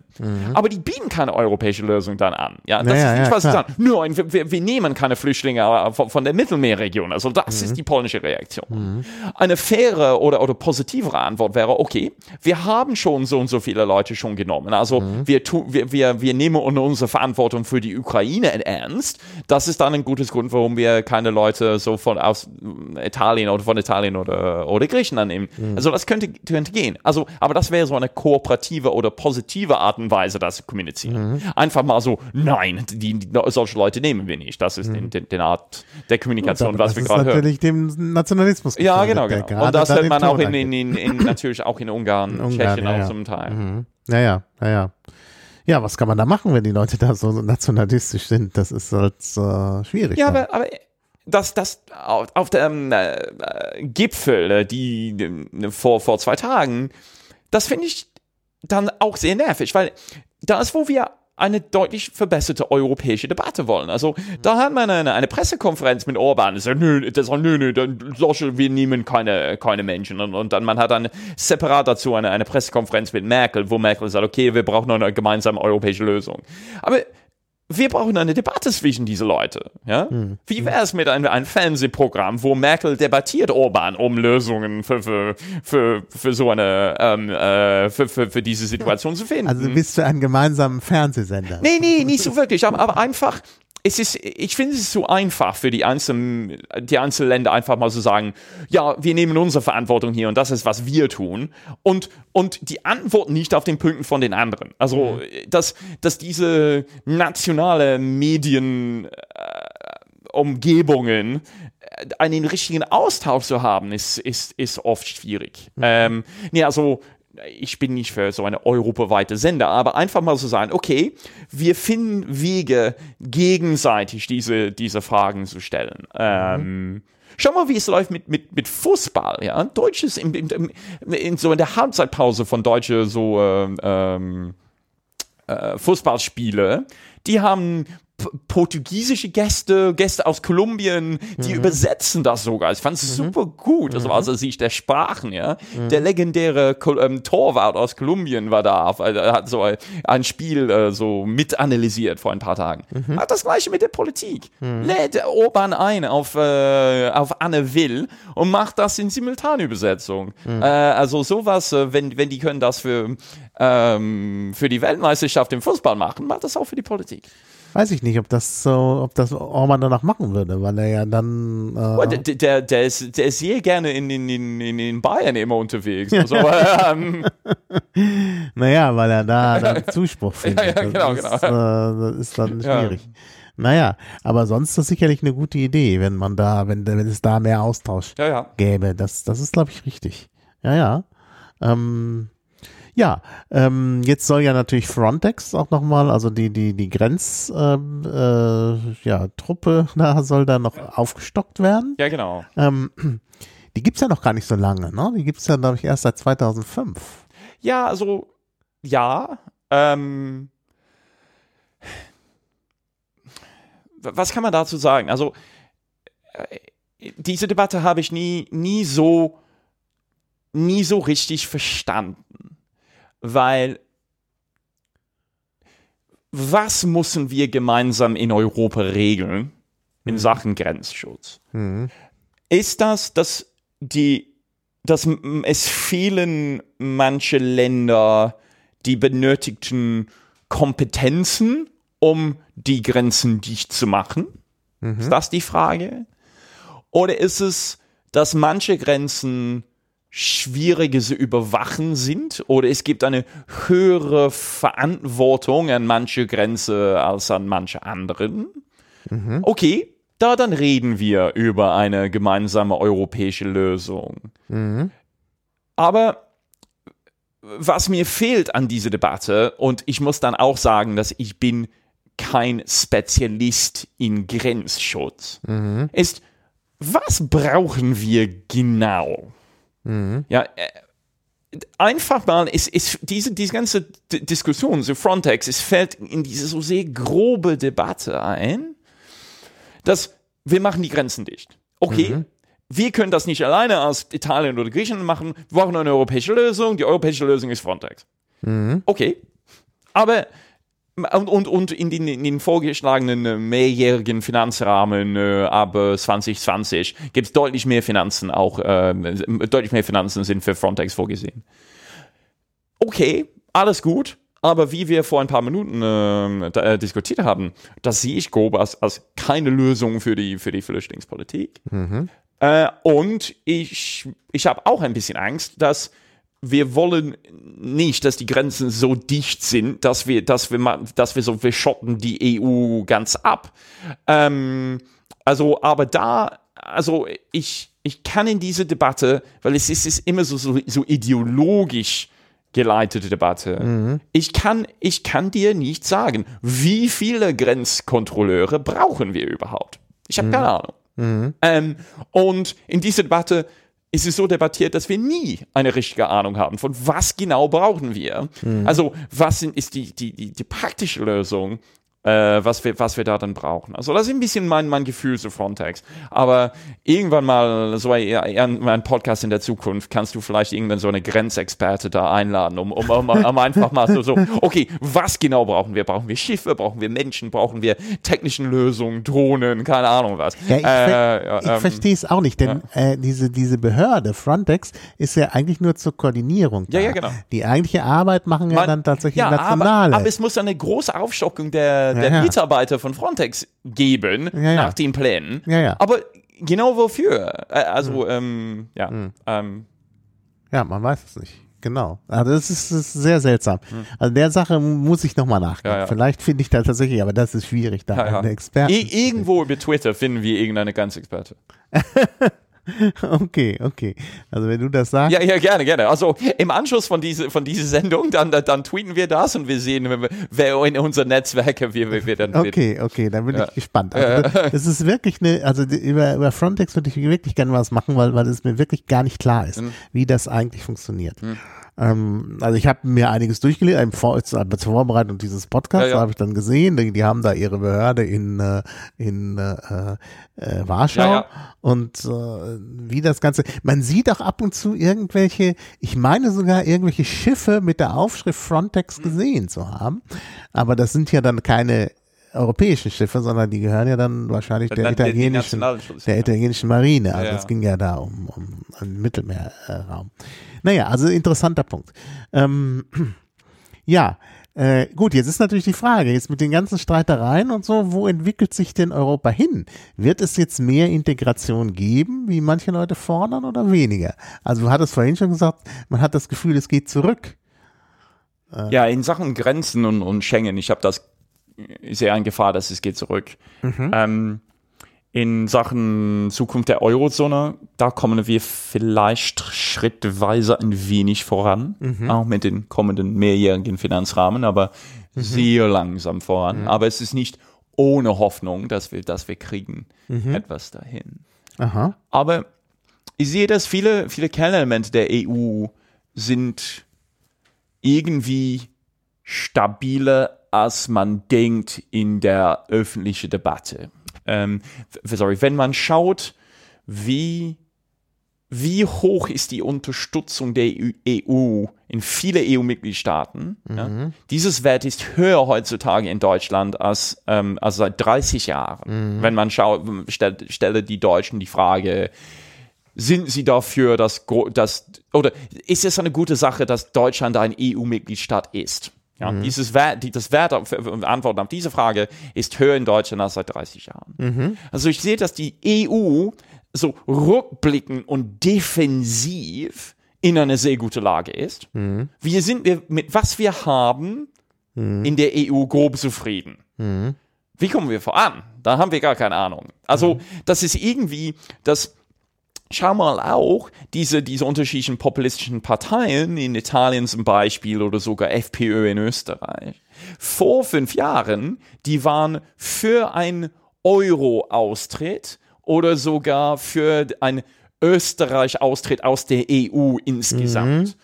Seit dem Brexit-Votum, diese Positionen Okay. sind nicht mehr vertreten Ja, ja. von dieser, von also dieser es ist Partei. tatsächlich so, dass dank des Brexit da Leute jetzt. Genau, also, aber es ist nur defensiv. Das bedeutet, dass was wir jetzt haben, ist irgendwie stabil und auch relativ sicher.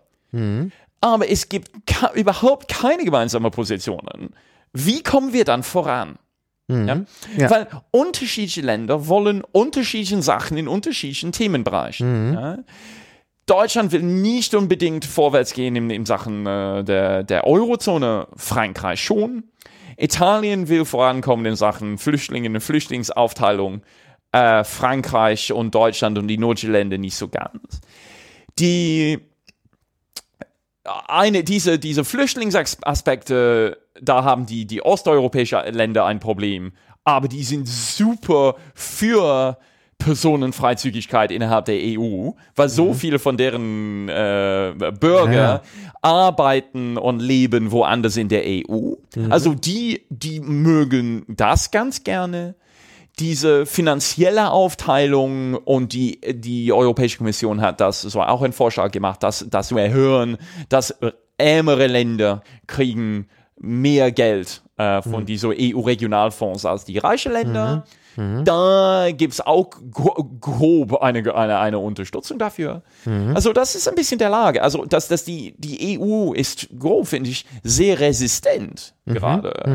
Aber wenn wir, wenn wir machen einen Vergleich zu den jetzige, zwischen der jetzigen Situation und der Lage während der 90er zum Beispiel. So während der 90er hatte man drei Vertragsänderungen innerhalb von ein Jahrzehnt. Niemand will die EU-Verträge gerade ändern.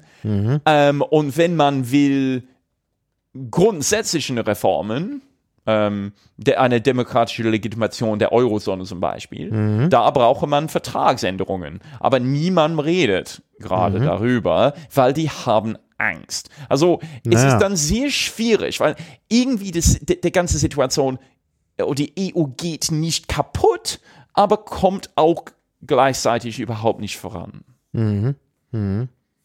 Naja.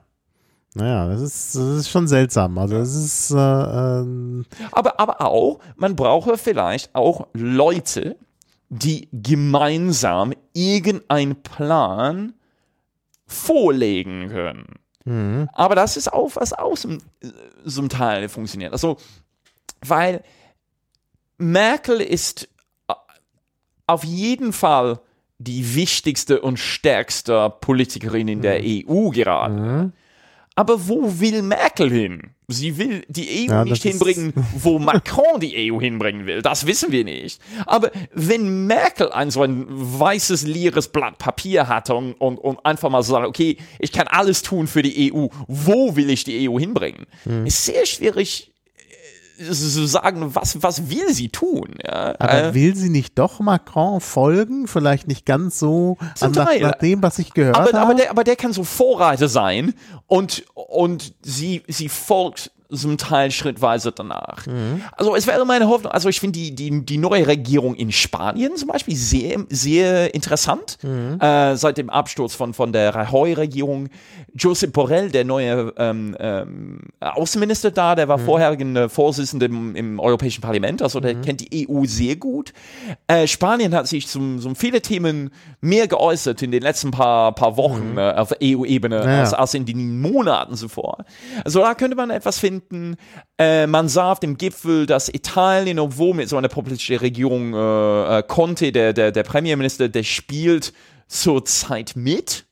Ähm, se sehen wir mal. Aber, aber, aber, aber gerade in, in der Lage, also gute Vorschlagsideen von, von wie man vorankommt, äh, sie, und, und besonders im Bereich der Außen- und Sicherheitspolitik sehe ich, sehe ich gerade kaum, leider. Naja, naja. Ja, nun gibt's ja Leute, also gerade im, im rechten Spektrum, die dann sagen, ja, wir müssen äh, äh, zu dem Konzept der Europa, des Europas der Vaterländer zurück. Das war ja so eine Idee von, von äh, Charles de Gaulle, allerdings eine, die so ein bisschen eigentlich anti äh, Europä naja, antieuropäisch vielleicht nicht, nur er wollte halt nicht die Integration. Er hatte, er wollte nicht, er, er wollte nichts von der französischen Souveränität abgeben. Und äh, die, die konservativen Kräfte, äh, also scheinen ja jetzt gerade sowas auch wieder, also die, dieses Konzept zu wollen. Ja, aber, aber was wird das so in der Realität dann, was sind die reale Auswirkungen von so einer Politik? Ähm, weil, sagen wir so, die traditionellen konservativen Parteien, die ÖVP, so Europäische Volksparteien auf europäischer Ebene, Ja, ja, ja. ja. Also, also die, die, die machen so emotionalen Reden und reden zum Thema nationale Identität und, Ja, äh, äh, und so, so, so die christliche Geschichte Europas und, und, und, und, und solche Sachen. Aber aber, die, aber dahinter steht kein Konzept von, wie, wie könnte sowas auf europäischer Ebene auch aussehen. Und schau mal, wenn, wenn so eine Partei in so eine Richtung geht, wie die CSU in Bayern, das ist nicht immer sehr populär, weil die verlieren auch dann ja, ja, ja, die so die multi, sag, obwohl es klingt wie ein bisschen wie ein Widerspruch, aber die so die multikulturellen Konservativen in den Städten, Hm. äh, die, die, die, die, die traditionell auch, auch so die Unternehmer, die auch dieses, diese Parteien unterstützt haben. Also äh, das halte ich für, für ein- einen falschen Weg für, für Hm. solche Parteien. Aber man muss auch sagen, dass wir sind jetzt weniger als ein Jahr vor der Europawahl und die Aussichten für die europäische Volksparteien sehen nicht so besonders positiv aus. Ähm, Weil Ja. in viele Länder, die verlieren an die so Rechtspopulisten wie die Ja. AfD. Ja. Und die verlieren dann auch im Zentrum des politischen Spektrums zu liberalen oder grünen Parteien. Ähm, also der Lage ist für der Lage ist für traditionellen konservativen Parteien Deutschland ist vielleicht da der große Ausnahme. Der Lage für so in, in Frankreich, in Italien, in Spanien. Die Aussichten für diese Parteien sind nicht, nicht super gut. Ja, aber, aber was bedeutet das in, in der Realität, so eine Europa der Vaterländer? Was, wie, wie könnte sowas so in Kraft treten? Was für Änderungen wird das dann bedeuten? Rückwärts gehen in Sachen EU-Demokratie, weniger Macht für das Europäische Parlament. Ja, ja, das- das wäre wahrscheinlich Äh, Konsequenz, Aber, ja. aber, aber, aber dann zum Beispiel, also das ist dann sehr, äh, ein- das ist ein sehr schwieriges Argument zu machen, weil einfach mal sagen, okay, wir wollen weniger Demokratie auf europäischer Ebene. Ja, das klingt nicht gut. Das klingt nicht gut. Also auch, auf, auch europäischen, auch die britischen Konservativen sagen sowas nicht. Und sie, die sind so wirklich die Vorreiter von so einer, Hm. Ja, ja, so einer Vaterlandsum-Idee. Ja, ja, aber, aber äh, es stimmt schon, dass das, das Euro Europäische Parlament hat eigentlich ein, ein gutes Ansehen Ja, genau. in, der, äh, in der Öffentlichkeit.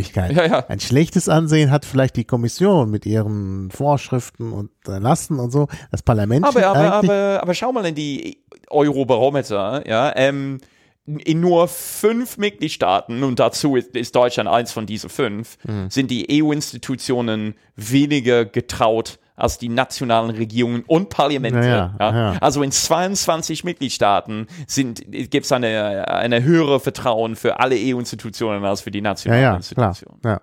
Naja gut, aber wenn es äh, äh, eklatante Fehlentscheidungen gibt, wie möglicherweise jetzt in Bezug auf die. Upload-Filter Ja, ja. oder so, kann natürlich Ja, das... danke, danke äh, Axel Voss. Aber da ist auch eine interessante Frage, weil Hm. das war monatelang so eine nur eine technische Diskussion auf Brüsseler Ebene. Mhm. Ja, ja. Das kam in den Medien nicht an für Leute, die diese Debatten sehr, sehr nah ver verfolgen. Da haben wir das so gesehen. Wir haben versucht, Druck auf das Europäische Parlament äh, zu machen. Ohne Erfolg. Und, und, und Axel Voss, der Berichterstatter im Europäischen Parlament, hat einfach so die Linie von den Großunternehmern und die, die Lobbyisten, Ja. ähm, Industrielobbyisten in Brüssel verfolgt. ja. Jetzt ist es so im, im, im, im Ausschuss im Europä Europäischen Parlament durch. Da gibt es einen riesen Aufschrei, inklusive, inklusive von der österreichischen Regierung übrigens. Und das fand ich sehr interessant, dass so eine Reage- Reaktion kommt von da, wo der, der verantwortliche Minister von der FPÖ kommt. Und jetzt gibt es Druck auf Axel Voss und auf dem Europäischen Parlament in der andere Richtung zu gehen. Also diese, die, äh, diese Diskussion ist überhaupt nicht abgeschlossen. Also da gibt es noch, noch was zu, zu, zu tun. Aber dann, Aha. dann Oh, wenn man. mich sehr. Nee, nee, klar. Also, äh, aber wir haben keine Abstimmung im, im, im Plenar. Und da ist der, der Position wackelt jetzt schon. Ja, also äh, es ist sehr, sehr interessant, dass wenn man, wenn man stelle dann die, die EU-Institutionen unter öffentlichen Druck, die reagieren drauf. Aber es ist oft verdammt schwierig, solche besonders technischen ähm, Fragen, äh, damit das, das erreicht ein, ein, ein, ein, ein größeres Publikum, um dieses so Druck aufzuüben. Ähm, also das ist, das ist mein Verständnis da. Es ist auch der Fall, dass in den Monaten und Jahren gleich nach ein Europawahl, da funktioniert es ein bisschen besser. Also, weil da die, die, die, die Industrielobbyisten haben nicht genug Zeit gehabt, um die Netzwerke so richtig richtig so reingreifen in den Institutionen Ja, aufzubauen. ja. Ähm, und es gibt auch jetzt in Brüssel, es ist ein bisschen nervig, es gibt auch besonders viel Druck, alles abzuschließen vor der Europawahl. Mhm. Und wenn man treffe, dann, trifft dann Entscheidungen unter Zeitdruck, die Mhm. sind oft schlechten Entscheidungen. Also es, es ist, es ist Ja, ja, dann ja, ja. typisch, dass, dass das Europäische Parlament trifft so eine Entscheidung jetzt. Ja? Wenn der Lage, wenn, wenn das Europäische Kommission, das Vorschlag der Europäischen Kommission käme zwei Jahre früher voraus, Mhm. wäre dann vielleicht ein anderen Endergebnis äh, doch noch möglich. Ähm, ja, aber gut. Äh, Aber, aber dieses Kampf eben in Sachen Upload-Filters ist, ist nicht verloren. Äh, Dieses Kampf, da gibt es noch ein Ja. bisschen Hoffnung. Also ich mache dazu auch noch einen Podcast. Gut. Das ist also jetzt ja gerade sehr ja, so, äh, ja, ja, wenn ähm, ich schon mal Werbung mache. ja, ja, gut. Ja, äh, gut. äh, Jetzt hatten wir das, die Upload-Filter und wir, wir hatten aber äh, eigentlich auch schon das Thema äh, ja, gemeinsamer Markt und so angesprochen. Gemeinsamer Markt, Zollunion. Äh, vielleicht sollten wir auch noch mal auf die Vor- und Nachteile von solchen Einrichtungen eingehen, insbesondere wenn wir dann noch über den Brexit sprechen wollen. Ja, klar, also, also grob, die, die Zollunion äh, ist so der älteste. Bedeutet das, es gibt keine Zoll, Zölle auf äh, Importe, Exporte zwischen europäischen Ländern. Ja, das ja. bedeutet, dass besonders so Industrien für Waren, man hat europaweite Lieferketten mittlerweile und genau deswegen. Ähm, ein, den Motor von einem Mini, die Teilen kommen aus vielen Ländern, die Motoren sind in München gefertigt, die sind in den Autos in Oxford in Großbritannien eingebaut. Und dieses gefertigte Auto ist dann nach einem anderen europäischen Land- exportiert. Das bedeutet, dass die EU hat dann auch einen sogenannten Common Commercial Policy. Das ist dann, was wir dann meinen von so einer gemeinsames Außenhandelspolitik. Das bedeutet, dass die EU schließt dann Handelsverträge mit anderen Regionen der Welt dann ab. Das bedeutet, dass die EU hat so einen Vertrag mit äh, Südkorea, mhm. dass es gibt dann keine Zölle auf Autoexporte von die EU nach Südkorea, mhm. wenn 55 Prozent des Werts des Autos ist aus der EU mhm. oder dann umgekehrt Hyundais oder keine Ahnung was für anderen ähm, Kias mhm. können dann aus Südkorea nach Europa importiert werden, auch ohne Zölle. Also das ist natürlich schon äh, das ist schon eine gute Sache. Ja. Unser Problem möglicherweise damit ist wie sehen solche Handelsverträge dann aus in der Zukunft und wie sieht eine gerechte Handelspolitik dann aus mittelfristig? Also ich habe persönlich überhaupt kein Problem mit die, dieser Situation, dass die EU eine Zollunion ist. Mhm. Ich habe manche Probleme mit, was steht dann in diese Handelsverträge mit anderen Regionen der Welt, mhm. die die EU äh, dann, ähm, dann verhandeln will. Ähm, äh, in, International ähm, äh, ISDS äh, Industry State Dispute Settlement, äh, äh, diese äh, genau. Äh, ähm, äh, Schiedsgerichte. Schiedsgerichte, genau. Ähm, es fehlen mir die Wörter. Ähm, da habe ich natürlich auch ein Problem damit. Aber dann, meine Lösung da ist, wir, wir diese Debatte, gestartet durch diese vorgeschlagene Transatlantic Trade and Investment Partnership mit den Vereinigten mhm. Staaten, da sind wir ein bisschen vorangekommen. Okay, wie soll so ein Handelsvertrag aussehen?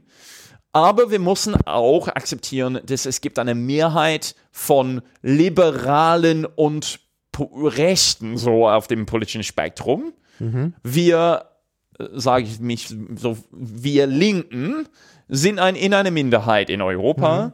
Das bedeutet, dass wir müssen weiterhin arbeiten, damit unsere Kritik an dieses System dann vorankommt. Mhm. Aber gut, dass die EU eine Zollunion ist, das, finde, das halte ich für eine gute Sache und so muss es bleiben. Weil was wir nicht wollen, ist wieder so Kontrollen an nicht naja. nur Kontrollen der, der, der, Leute, die über den Grenzen gehen, sondern auch Kontrollen der mhm. Waren. Ja. ja.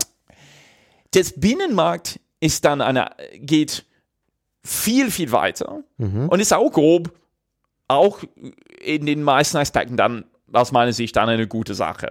Das bedeutet, dass egal wo eine, irgendein ein Produkt hergestellt ist, äh, das muss die gleichen Standards dann respektieren. Genau. Ähm, ja, in ja. Sachen ähm, ähm, Lebensmittel, das muss hohen Standards erfüllen, egal wo das produziert ist. Mhm. Es gibt dann gemeinsame Systemen, so ein gemeinsames Tracking. Wenn es irgendein Problem gibt mit der Herstellung von, keine Ahnung, Eier in die Niederländer, gab es ein Problem. Man könnte dann prüfen, wo sind die, diese Eier hingegangen, um, um das Ganze so, so, so zu checken und kontrollieren. Mhm. Da haben wir natürlich auch dann die Frage, sind unsere Standards hoch genug? Äh, respektieren unsere Standards die, die Umwelt genug? Äh, wie, wie stark sind unsere Bürgerrechte, Verbraucherrechte? Wenn irgendwas schief geht, wenn ich etwas im Internet bestelle in einem anderen Land, wenn ich, besonders wenn ich digitale Produkte bestelle oder, oder digitales, digitale Inhalte herunterladen will, da sind unsere, unsere europaweiten Systemen äh, entsprechen unsere so alltäglichen Erwartungen nicht. Also da können wir äh, da, da gibt es noch eine Menge zu tun. Mhm. Aber da ist es auch dann eine Frage von, wie äh, das grundsätzliche Idee halte ich noch für sehr gut. Die Frage ist, wie kommt man dann voran? Wie, wie findet man Lösungen, das zu verbessern? Wie, wie passt man da auf, dass das, das, das kommt voran auf europäischer Ebene? Ähm, ja, also die sind dann die, die, die, die, was so das Binnen, so Binnenmarkt ist dann eine, eine Reihe von Standards der Produktion, Umweltstandards, ähm, äh, Herstellungsstandards, ähm, um diese so grenzüberschreitende Handel zu ermöglichen. Mhm. Ja. Mhm.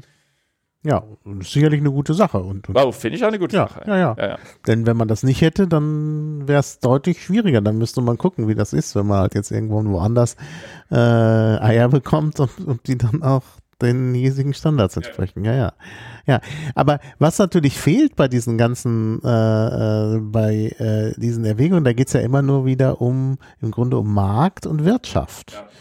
Äh, wie sieht's denn aus mit den sozialen Standards in Europa? Denn da gibt's ja große Unterschiede. Und wäre das nicht auch wichtig, dass es so eine Art soziales Europa gäbe? Ja, aus ideologischer Sicht ja schon. Die Frage ja, auch ist, aus praktischer Sicht Ja, die- vielleicht, denn, denn wenn, wenn zum Beispiel ein anderer Mindestlohn in Frankreich ist als in Deutschland, was der Fall ist, aber da ist der Unterschied wohl nicht so groß, aber jetzt nehmen wir noch Polen äh, äh, dazu, dann, dann, dann wollen doch am Ende alle da arbeiten, wo es mehr Geld gibt. ja, aber das, ja, aber der, der Situation ist, die, Da Steuern zahlen, wo man die wenigsten Genau, und die. Lebenskosten sind auch entsprechend anders. Ja, ja. Und was für einen Lohn man kriegt, da gibt es auch großen Unterschied. Also es war schon in Deutschland nach der Wiedervereinigung schwierig, Ja, äh, Mindeststandards einzuführen. Ähm, also da ist, woran es hauptsächlich scheitert, ist, wie, was für Standards könnte man etablieren. Man hat auch hinter den Kulissen eine Art so Systeme dafür. Also es ist nicht möglich, einfach mal so in einen anderen europäischen Land zu gehen und einfach mal so ähm, äh, Sozial, Sozialgeld oder so von einem anderen Staat zu kriegen. Ja. Also das geht ja, nicht. Sozialhilfe. Ja. Sozialhilfe oder, oder, oder ähm, Arbeitslosengeld oder, oder, oder, oder, oder, oder solches. Ähm, und wenn man gearbeitet hat und das dann auch dann doch noch braucht oder doch doch nimmt, es gibt ein System, so ein Ausgleich zwischen die europäischen Länder, damit nicht das ganze Last fällt auf den Schultern von ein Land. Ja, ja. Rentenzahlungen. So. Man hat hinter den Kulissen eine Reihe von Systemen, um diese Freizügigkeit halbwegs zu ermöglichen. Also da könnte man weitergehen. Aber da sehe ich, da sehe ich ein bisschen ein Problem. Ist, es wird eine Menge kosten. Es gibt keine, es gibt keine politische Mehrheit dafür gerade. Ähm, und obwohl es klingt schön, müssen wir das unbedingt auf europäischer Ebene regeln? Also ich bin aus Sicht der, als, als Föderalist, da bin ich Ja, ja. nicht sicher. ja, ja, ja, gut. Okay. Also und auch, wenn wir das auch auf europäischer Ebene regeln, dann brauchen wir vielleicht dann auch eine europäische Steuer, um Ja, ja. genug Geld auf die europäische Ebene zu haben, um sowas zu finanzieren. Ähm, was die EU auch tut, und da könnte die EU viel, viel mehr machen, ist, die EU investiert Geld in wirtschaftlichen schwachen Regionen, um das Wirtschaftswachstum da zu erhöhen und, und dadurch hoffentlich auch die, die sozialen Probleme zu reduzieren. Also etwas so für die wirtschaftliche Gleichheit praktisch. Also geht, ginge das dann auch, dann, dann das, das doch nur zu hören, das ist nur, nur um den 0,3, 0,4 Prozent der Bruttoinlandsprodukt der ganzen EU. Also das ist nicht viel Geld. Ja. Könnte man da was machen, um die, die Unterschiede zu reduzieren? Aber ich habe ich hab Angst, diese Idee mindesteuropäischen Sozialstandards einzuführen. Also, weil ich, ich, ich bin nicht sicher, was das dann bedeuten wird, von, von wie die EU funktioniert und, und geht das, ist das zu viel, was man dann auf europäischer Ebene dann, äh, dann rüberbringt. Das ist, das ist meine Fürchtung. Aber, aber äh, es gibt ja unterschiedliche Bedürfnisse. Also viele, viele Dinge äh, können tatsächlich auch in, in der Hinsicht, wenn es um Soziales geht, äh, dezentral gemacht werden. Aber du hast ja selber gesagt, du bist jemand, der europaweit selbstständig tätig ist und so. Also für so Leute wie dich äh, gibt es ja vielleicht schon äh, einen Bedarf, dass man etwas auf europäischer Ebene regelt. Ja, aber aber was denn? Also ich, ich, was könnte ich dann wünschen? Also, weil eine vereinfachtes System für, um, äh, für Umsatzsteuer auf europäischer Ja. Ebene war, Ja. wäre gut. Ja, Ähm, ja, zum Beispiel. das, das wäre prima. Ähm, äh, obwohl ich, das habe ich auch mehr oder weniger gerade im Griff. Ähm, Mhm. Wir haben immer noch Probleme mit, mit äh, so europaweiten Versand oh, für, für, von Kleinunternehmer. Also ähm, wir haben Probleme, also eine sehr ungerechte Situation mit Steuerhinterziehung von, von Großunternehmen. Also Ja. ich Ja, wohne hier also das ist- und ich bezahle dann mehr Steuer als ein, ein Kleinunternehmer in Luxemburg vielleicht. Amazon kann das regeln, ich Ja. nicht. Also eh, solche, in, in, in solche Themenfelder könnte man schon vorankommen, also da- das da europaweit zu regeln. Es gibt auch interessante Initiativen, aber, aber auf nationaler Ebene, diese, diese ähm, Digital Citizenship in Estland zum Beispiel. So, da habe ich recht, ein, ein zu gründen in Estland, wenn ich das, wenn ich das machen will. Habe ich nicht gemacht, aber, aber könnte man, könnte man irgendeine, so eine, ähm, diese, es gab diese Idee, eine, ähm, eine gemeinsame, so European Small Business Statute einzuführen. Es gibt auch diese Idee, den sogenannten Common Corporation Tax Base, um Steuerhinterziehung zu reduzieren. Also ich bin für alle diese Maßnahmen, ja klar. Also da, da gibt's, gibt's noch was, Ja. wo, wo, wo man, wo man vorankommen könnte. Ja, ne- Aber das ist nicht sozial. Ja. Naja. Oder würde ich nicht als sozial bere- äh, äh, äh, definieren. Ja. Weiß man nicht. Also ich habe zum Beispiel jetzt gerade einen Vortrag in Florenz gehalten und äh, jetzt brauchte ich da eine italienische Steuernummer. Warum eigentlich? Ich habe doch eine deutsche und die müssten doch europäisch kompatibel sein. Das muss man doch irgendwie hinkriegen, dass, dass jede Person nur eine Steuernummer Ja, aber, aber, Europa da, hat. aber das ist ein Problem auf der, auf der italienischen Seite, weil ich arbeite selbst für die italienische Beamtenschule in Caserta. Ähm, und da ist, ähm, ich brauchte einen europäischen Umsatzsteuernummer. Und das, also ich habe einen deutschen Steuernummer und dann habe ich dann einfach eine europäische Steuernummer dann, äh, dann hier von der, sogar von der, der, der, der Bundesebene gekriegt, nicht Ach von meinem so. Finanzamt. Ach so. Das habe ich dann denen in Italien gegeben und das, das haben die da akzeptiert. Ah, also interessant. äh, das, das, da, das habe ich, das habe ich, also ich hatte eine Firma in Großbritannien, ich habe für viele, für, für viele Kunden in Belgien gearbeitet, in Deutschland auch. Es ist oft eine, eine Verständnisfrage. Ja, also in Großbritannien ist keine Umsatzsteuernummer erforderlich als kleiner Unternehmer.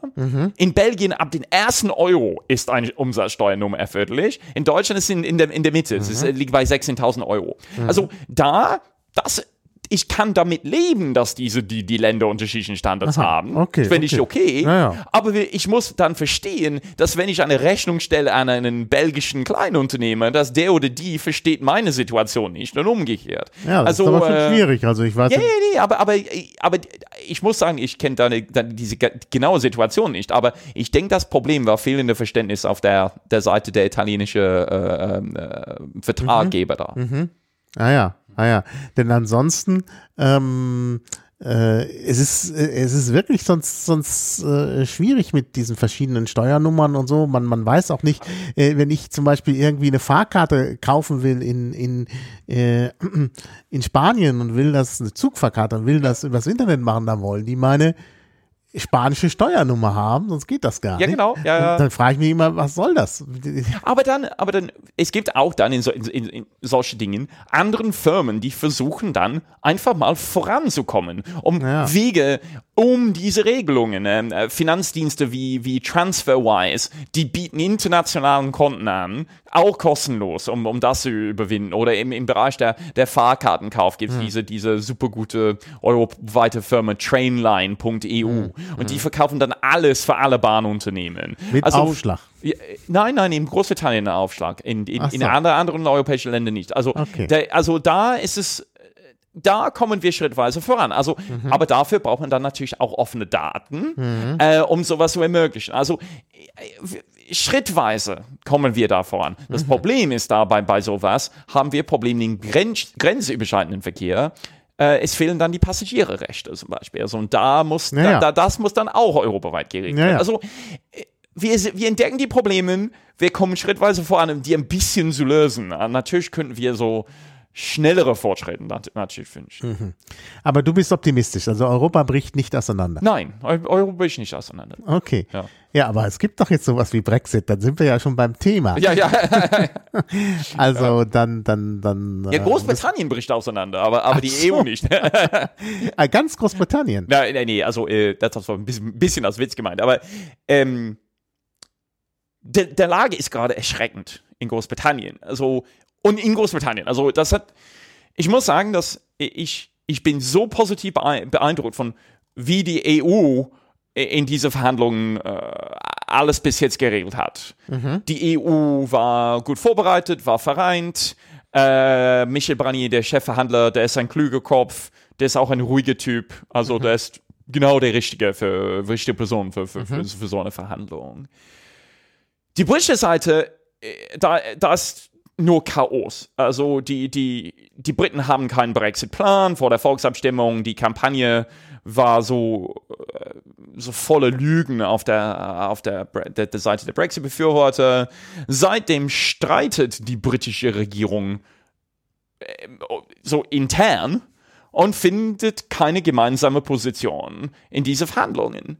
Die haben diese sogenannte Artikel 50 Austrittsprozedur angefangen, nur aus parteipolitischen Gründen. Theresa May, die selbst für den Verbleib gestimmt hatte, musste unbedingt mit dem Austritt beginnen, weil sie war unter Druck innerhalb der äh, seiner eigenen konservativen Partei. Und dann Großbritannien hat, ist sie so schnell in diese Verhandlungen reingerannt, ohne Klarheit und ohne eine gemeinsame Position für, von was will die britische Regierung. Weil alle Aspekte von was die Briten wollen oder, oder diese Mischung ist für die Brüsseler Seite unakzeptabel. Priorität für die Brüsseler Seite ist, dass die, die, die sogenannten ähm, vier Freiheiten der EU müssen gehalten werden. Die juristische Einheit der Binnenmarkt muss bleiben. Und es muss keine äh, harte Grenze geben in Irland. Die sind die so top, höchste Prioritäten der EU-Seite. Ja, also wobei der, der letzte Punkt meiner, Sache, meiner Meinung nach nicht möglich ist. Keine harte Grenze in Irland. Es ist durchaus möglich. Wenn, wenn, naja, Gro- aber nicht wenn, mit den Vorstellungen. von die- Großbritannien. Ja, Ja, also Großbritannien, insbesondere diese Regierung, die ja die, die äh, Unionisten auch noch äh, als Koalitionspartner Hm? ja hat. genau. Aber, aber, aber, aber, da man, ist doch, äh, also wie sollen die denn gerade. aber denk, mal, denk mal dran. Also, wenn Großbritannien könnte, könnte, ja, irgendeine Art so sehr sanften Brexit machen, so ein bisschen so eine Lösung wie Norwegen. Norwegen ist im europäischen Binnenmarkt, ist aber ist kein EU-Land. Sowas, ja, und eine Einigung auf so, wie man macht, mache so eine Soll-Kontrollsystem, könnte man dann dieses Problem auf der irischen Grenze dann lösen. Aber das ist dann für die britische Regierung aus andere Gründe dann nicht, ähm, nicht akzeptabel, weil Theresa May wiederholt ständig diese, wir, wir nehmen Kontrolle für unsere, unsere ähm, äh, Gesetze, unsere Grenzen und unser, ähm, und unser Geld zurück. Was sie damit meint, unser Gesetz ist, sie will keine Kontrolle mehr der Europäische Gerichtshof äh, über der, der Situation, juristische Situation. Geld ist, sie will kein Geld mehr in das EU EU-Haushalt ähm, einbezahlen. Und Grenzen ist nicht Grenzen, aber es ist, sie will Personenfreizügigkeit beenden. Die sind die drei Hauptprioritäten der britischen Regierung. Und dass die nordirische Grenze offen bleibt. Diese vier gleichzeitig sind nicht, nicht zusammen möglich. Das geht nicht. aber da geht's ja gar nicht um den, den äh, Binnenmarkt. Das heißt, sie könnten ja im Binnenmarkt bleiben und eigentlich sogar in der Zollunion. Denn in, in diesen Punkten geht's ja nicht darum. Nein, weil die ein Grund, eins von den grundsätzlichen Teilen der, der, der, der Binnenmarkt sind diese vier Freiheiten und Personenfreizügigkeit ist eins Ach von so, diesen vier ach so, Freiheiten. Ja, stimmt. Okay. Und- Sag noch mal, welches das sind. Also das ist, ähm, ähm, äh, das ist Freedom of Movement of People, so Menschen, Waren, Dienstleistungen und Finanz. Die sind die vier Freiheiten. Ah ja. ja? Also da haben die Briten, also mit Waren kein Problem, vielleicht auch mit Finanz kein Problem. Also, Aber mit, auch mit Dienstleistungen, also da äh, die, die, die, die wollen auch ein bisschen anders sein, ja. Also, aber da kommen wir dann zu dieser anderen Priorität der EU-Seite, diese so, un, so diese Untrennbarkeit der Binnenmarkt. Also, denk mal dran, ähm, es gibt den, den European Aviation Safety Authority, also diese, äh, diese Behörde regelt ähm, Luftsicherheit in Europa. Ja, das kann man ja nur übernational äh, machen. machen. Okay, ja und man hatte dann zwei Optionen. Also Luftsicherheit in den Vereinigten Staaten ist nicht durch die europäische Behörde geregelt, sondern Ja. durch eine amerikanische Behörde. Ja. Die akzeptieren gegenseitig deren eigenen. Standards, kein Problem. Großbritannien hat gerade keine Behörde mit alle möglich be benötigten Kompetenzen. Was macht dann Großbritannien? Großbritannien könnte mal sagen, okay, wir akzeptieren einfach die europäischen Standards, aber das bedeutet, dass man, man muss dann die Regelungen dem Europäischen Gerichtshof auch respektieren. Ja, ja, klar. Das lehnt, äh, lehnt Theresa May schon ab. Ja, ja, klar. Also entweder man hat dann die Chance, okay, man, man könnte so, so einen eigenen Standard dann entwickeln, braucht Mhm. zehn Jahre eine Menge Geld, oder man respektiert noch die EU-Standards. Man muss irgendeine Entscheidung treffen. Mhm. Großbritannien trifft gar keine Entscheidung zwischen diesen zwei Arten von Mhm. Optionen. Ja? Oder ein Zollsystem. Ja? Es gibt fünfmal so viele Waren, die aus der EU, so, sogenannte Shipments, ja, also äh, ähm, Mhm. Ja. Die von anderen EU-Ländern nach Großbritannien jährlich kommen, als von außerhalb der EU nach Großbritannien. Ja? Mhm. Sechs, das, das bedeutet dann sechsmal so viel im Jahr muss man an der Grenze, äh, wenn Großbritannien außerhalb der Zollunion ist, sechsmal so viele kontro äh, kontrollieren, wenn Großbritannien raus aus der, aus der EU geht. Ja, ja, ja. ja. Wo, ja, Mhm. sind, die, wo sind die Zollbeamte für, für sowas? Ja. Das bedeutet dann, dass Großbritannien befindet sich jetzt gerade in so einer Sackgasse. Mhm. Die, die britische Regierung vertritt gerade eine Position, wo die überhaupt nicht vorankommen. Mhm. Also die vertreten etwas oder versuchen was zu verhandeln, Mhm. was das kann nicht akzeptabel für die EU dann sein.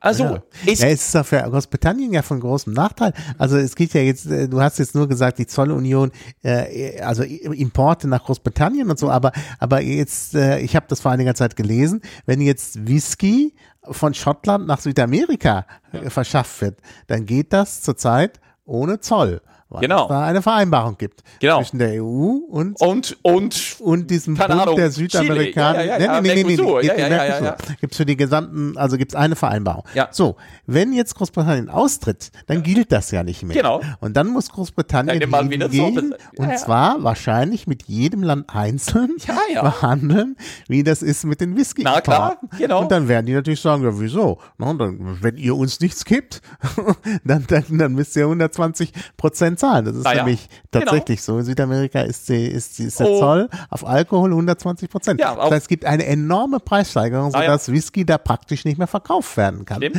Das heißt also, äh, äh, die Schotten werden sich ganz schön ärgern. Das stimmt. Und Oder- das ist diese ganze Irrsinn an diese, an diese ganze, ganze Brexit. Also, weil die, die viele Brexit-Befürworter haben gesagt, ah ja, wir exportieren dann unsere Waren in den Rest der Welt. Hey, Moment Ja, ja, ja, ja. die EU, ja, die EU hat 759 Handelsverträge mit 163 Ländern. Ja. In alle Bereiche. Fischerei, Luftverkehr, so Zollstandards, Agrar, alles Mögliche Ja. wie regelt Großbritannien diese ganzen Dinge? Und, ja, da hat Großbritannien schon was zusammen mit der EU erreicht, weil die haben, denk mal dran, es, es gibt im Jahr ähm, Fleischexporte aus äh, Argentinien nach Europa. Es ist keine Ahnung, in welchen Hafen oder Flughafen das ankommt, ist egal. Man bezahlt sowieso das gleiche, das gleiche Zoll drauf. Also es gibt zuerst eine Quote von 20, ich denke es für Argentinien, 20.000 Tonnen im Jahr zollfrei. Ja, ja. Und danach Zoll. Aber wie viele Tonnen erreichen Großbritannien und wie viele Tonnen der Rest der EU? Die EU zusammen mit Großbritannien hat eine Art und Weise, das zu kalkulieren, vor der Welthandelsorganisation vorgestellt und gesagt, okay, das ist unser Vorschlag, wie wir diese Quoten aufteilen. Was denkt ihr dazu, anderen WTO-Länder, ja, inklusive Ex-Kolonialländer der Briten, ja, Kanada und Australien und so, akzeptieren wir nicht, sagen die anderen WTO-Länder. Ja. Also, und das alles, ja, tritt in Kraft am 29. März 2019. Ja, ja. Das Kürze. erledigt man nicht mit einer Übergangsperiode. Das Ja, ist eine verdammt gefährliche Sache. Ja, ja, ja. Naja. Ähm, und die Briten haben keine Lösung. Ja, der, der internationale Handelsminister in Großbritannien, äh, Liam Fox, der, der, der sitzt so rum und, und, und, und sagt, ja, wir werden eine große Handelsnation sein. Hey, Moment mal, also das, das, das mache, Brexit mache die Hälfte der Handelsbeziehung äh, Beziehung schon kaputt. Ja, ja, ja, ja. Aber jetzt doch nochmal zurück auf Irland. Also wie, äh, wie soll das in Irland denn jetzt ausgehen? Also, die Also was ist denn die Vorstellung? Die EU-Vorschlag ist, Nordirland bleibt dann in der EU Binnenmarkt- klar. und Zollunion. Ja. Und dann Aber man das mache, ist ja mit den Unionisten nicht. ey, das machen. geht dann nicht. Okay, stürzt mal Th- Theresa Mays Regierung. Ja. Das können die dann doch tun.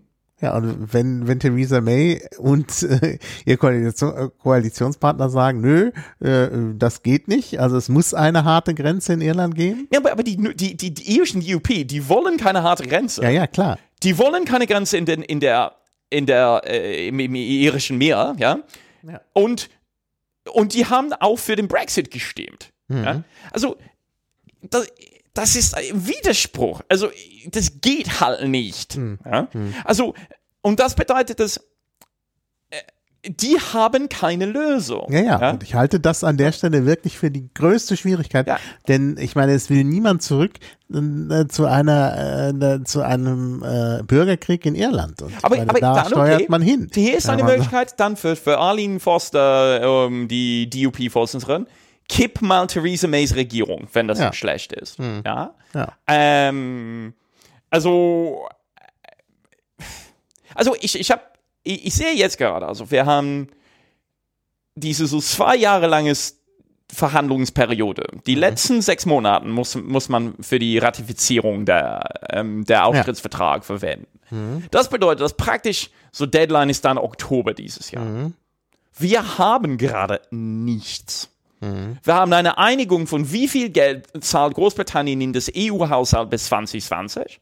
Und wir haben eine grobe, aber keine spezifische Einigung im Bereich der, der Bürgerrechte auch bis 2020. Wir haben für die nordirische Grenze keine Lösung. Für Großbritanniens Außenhandel mit dem Rest der- der Welt keine Lösung. Vorschlag für die zukünftige Be äh, Be Beziehung auch keine Lösung. Und Großbritannien kommt zu dem Verhandlungstisch mit keine, keine relevante oder gute Vorschläge, um diese, diese irische ähm, äh, Grenze zu lösen. Die haben zwei Vorschläge, die heißen Customs Partnership oder sogenannten Maximum Facilitation. Also Customs Partnership wäre, dass alle Waren, die in Großbritannien rein importiert werden, müssen getrackt werden, um zu wissen, sind die, wenn keine Ahnung, ein Container kommt in den Hafen von Felixstowe ein und wird dann exportiert über Nordirland nach Dublin, theoretisch oder so, ja. ähm, man, man, man folgt, wo jede einzelne Ware geht und man messt dann, was für, was für Zolle, Zölle man, man da drauf bezahlt. Denk mal dran, wie kompliziert das ist einzufügen. Ja, ja. Da braucht man zehn Jahre Entwicklung für, für, für, so, eine, für so ein System. Ja, ja. Und das kriegen die Briten nicht hin. Und es ist natürlich auch ein wahnsinniger Überwachungs. Ja, ja, klar, auch. Ja, also, okay. Großbritannien hat gerade drei Optionen. Entweder die machen alles, was die EU vorschlägt, so eine Kapitulation, ja?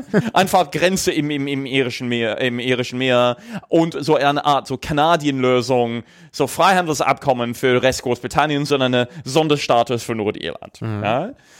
Stürzt, das, das würde Theresa Mays Regierung stürzen. Das ist Option 1. Option 2 ist Großbritannien sagt, okay, alles ist unakzeptabel, wir kommen hier nicht voran. Wir, wir wollen No Deal, also wir, wir, wir gehen einfach raus. Das ist wirtschaftlich so schädigend, dass da, da, da wird dann wirtschaftliches Chaos herrschen im, im, im Herbst in Großbritannien. Ja, ja, ja. Also Kapitulation St- aus Sturz ja, oder Verlängerung. Ja. Das bedeutet, dass man akzeptiere dann auf beide Seiten, dass man findet keine Lösung bis, äh, bis März 2019 Mhm. Ja, ja. Mhm. und man verlängert dann dieses, dieses Austrittsprozedur. Kann man machen mit einer einstimmigen ähm, äh, Entscheidung äh, von alle 27 EU-Mitgliedstaaten. Mhm.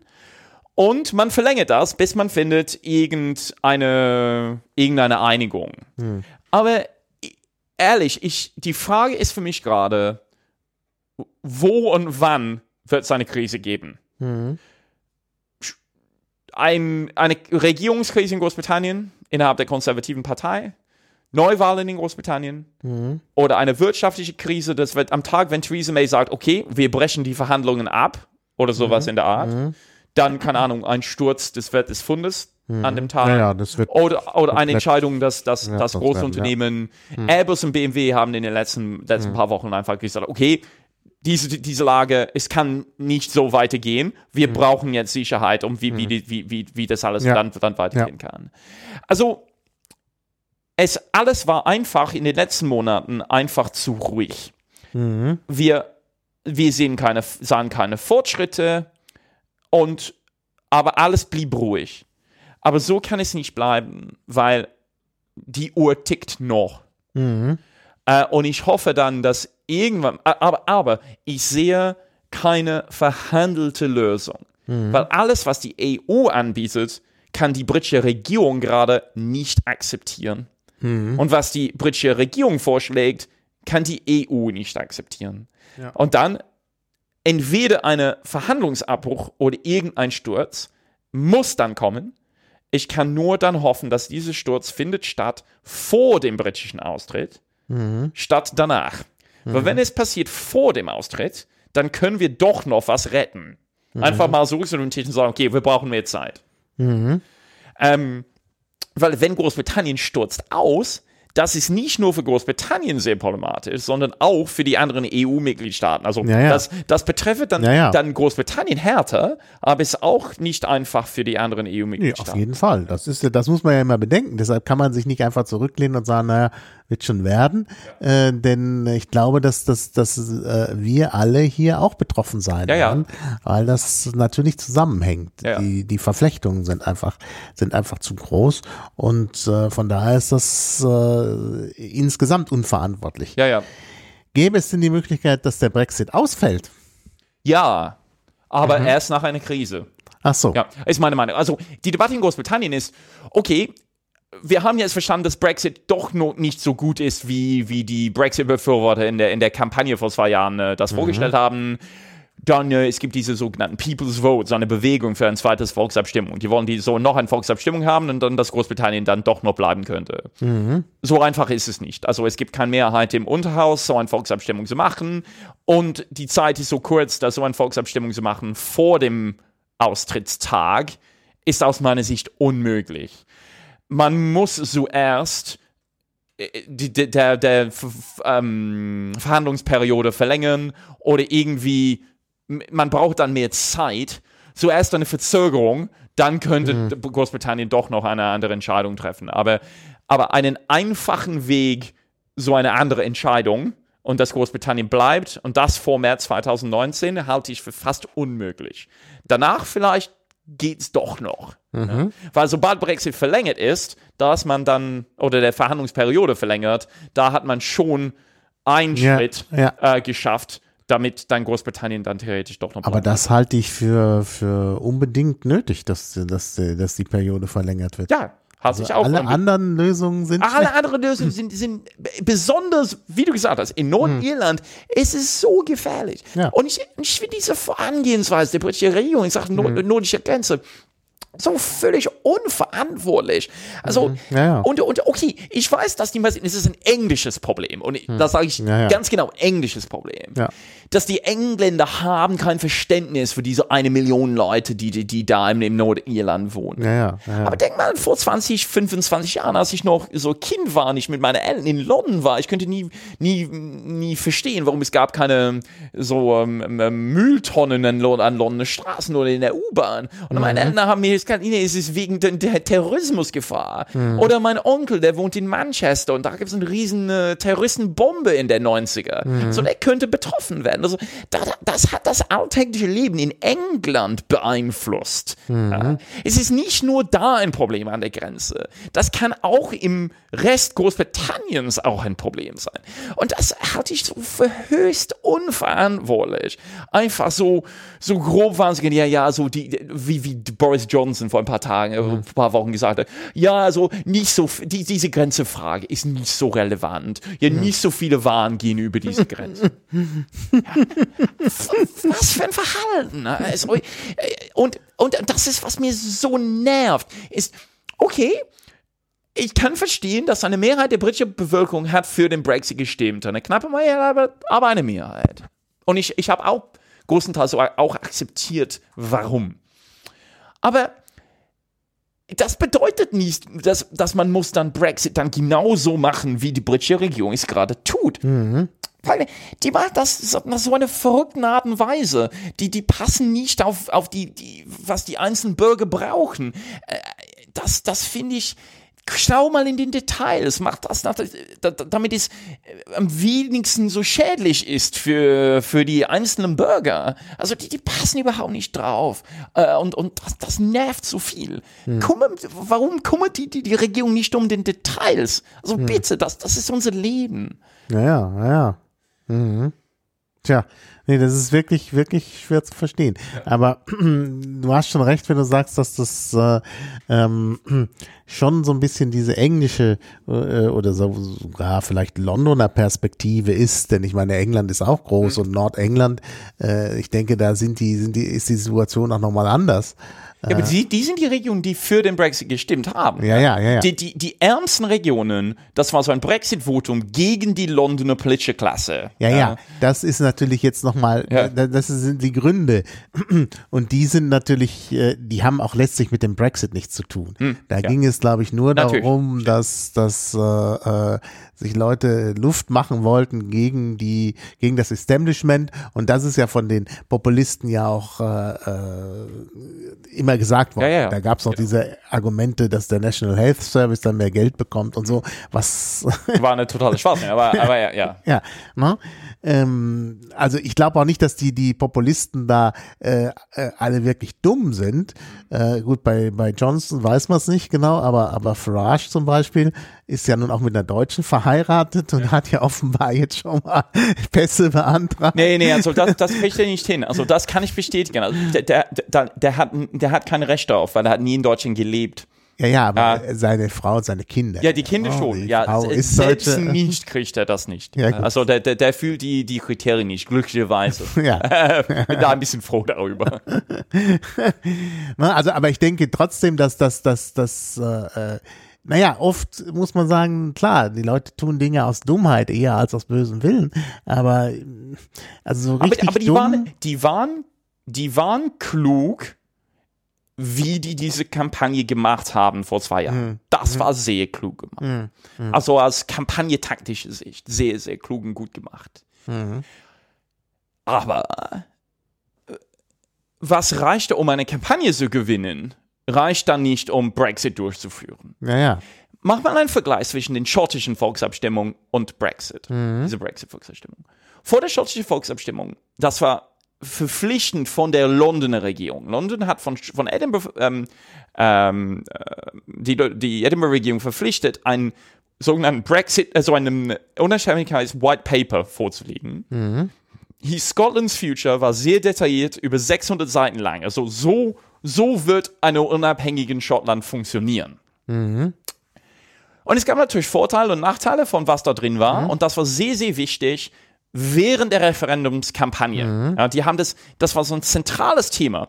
Ist dieses Plan ausreichend? Mhm. Brexit? Es gab keinen Plan. Ja, ja. das bedeutet, dass dann alle Brexit-Befürworter können alle möglichen Vorteile des mhm. Brexits vorstellen ohne die Nachteile zu akzeptieren.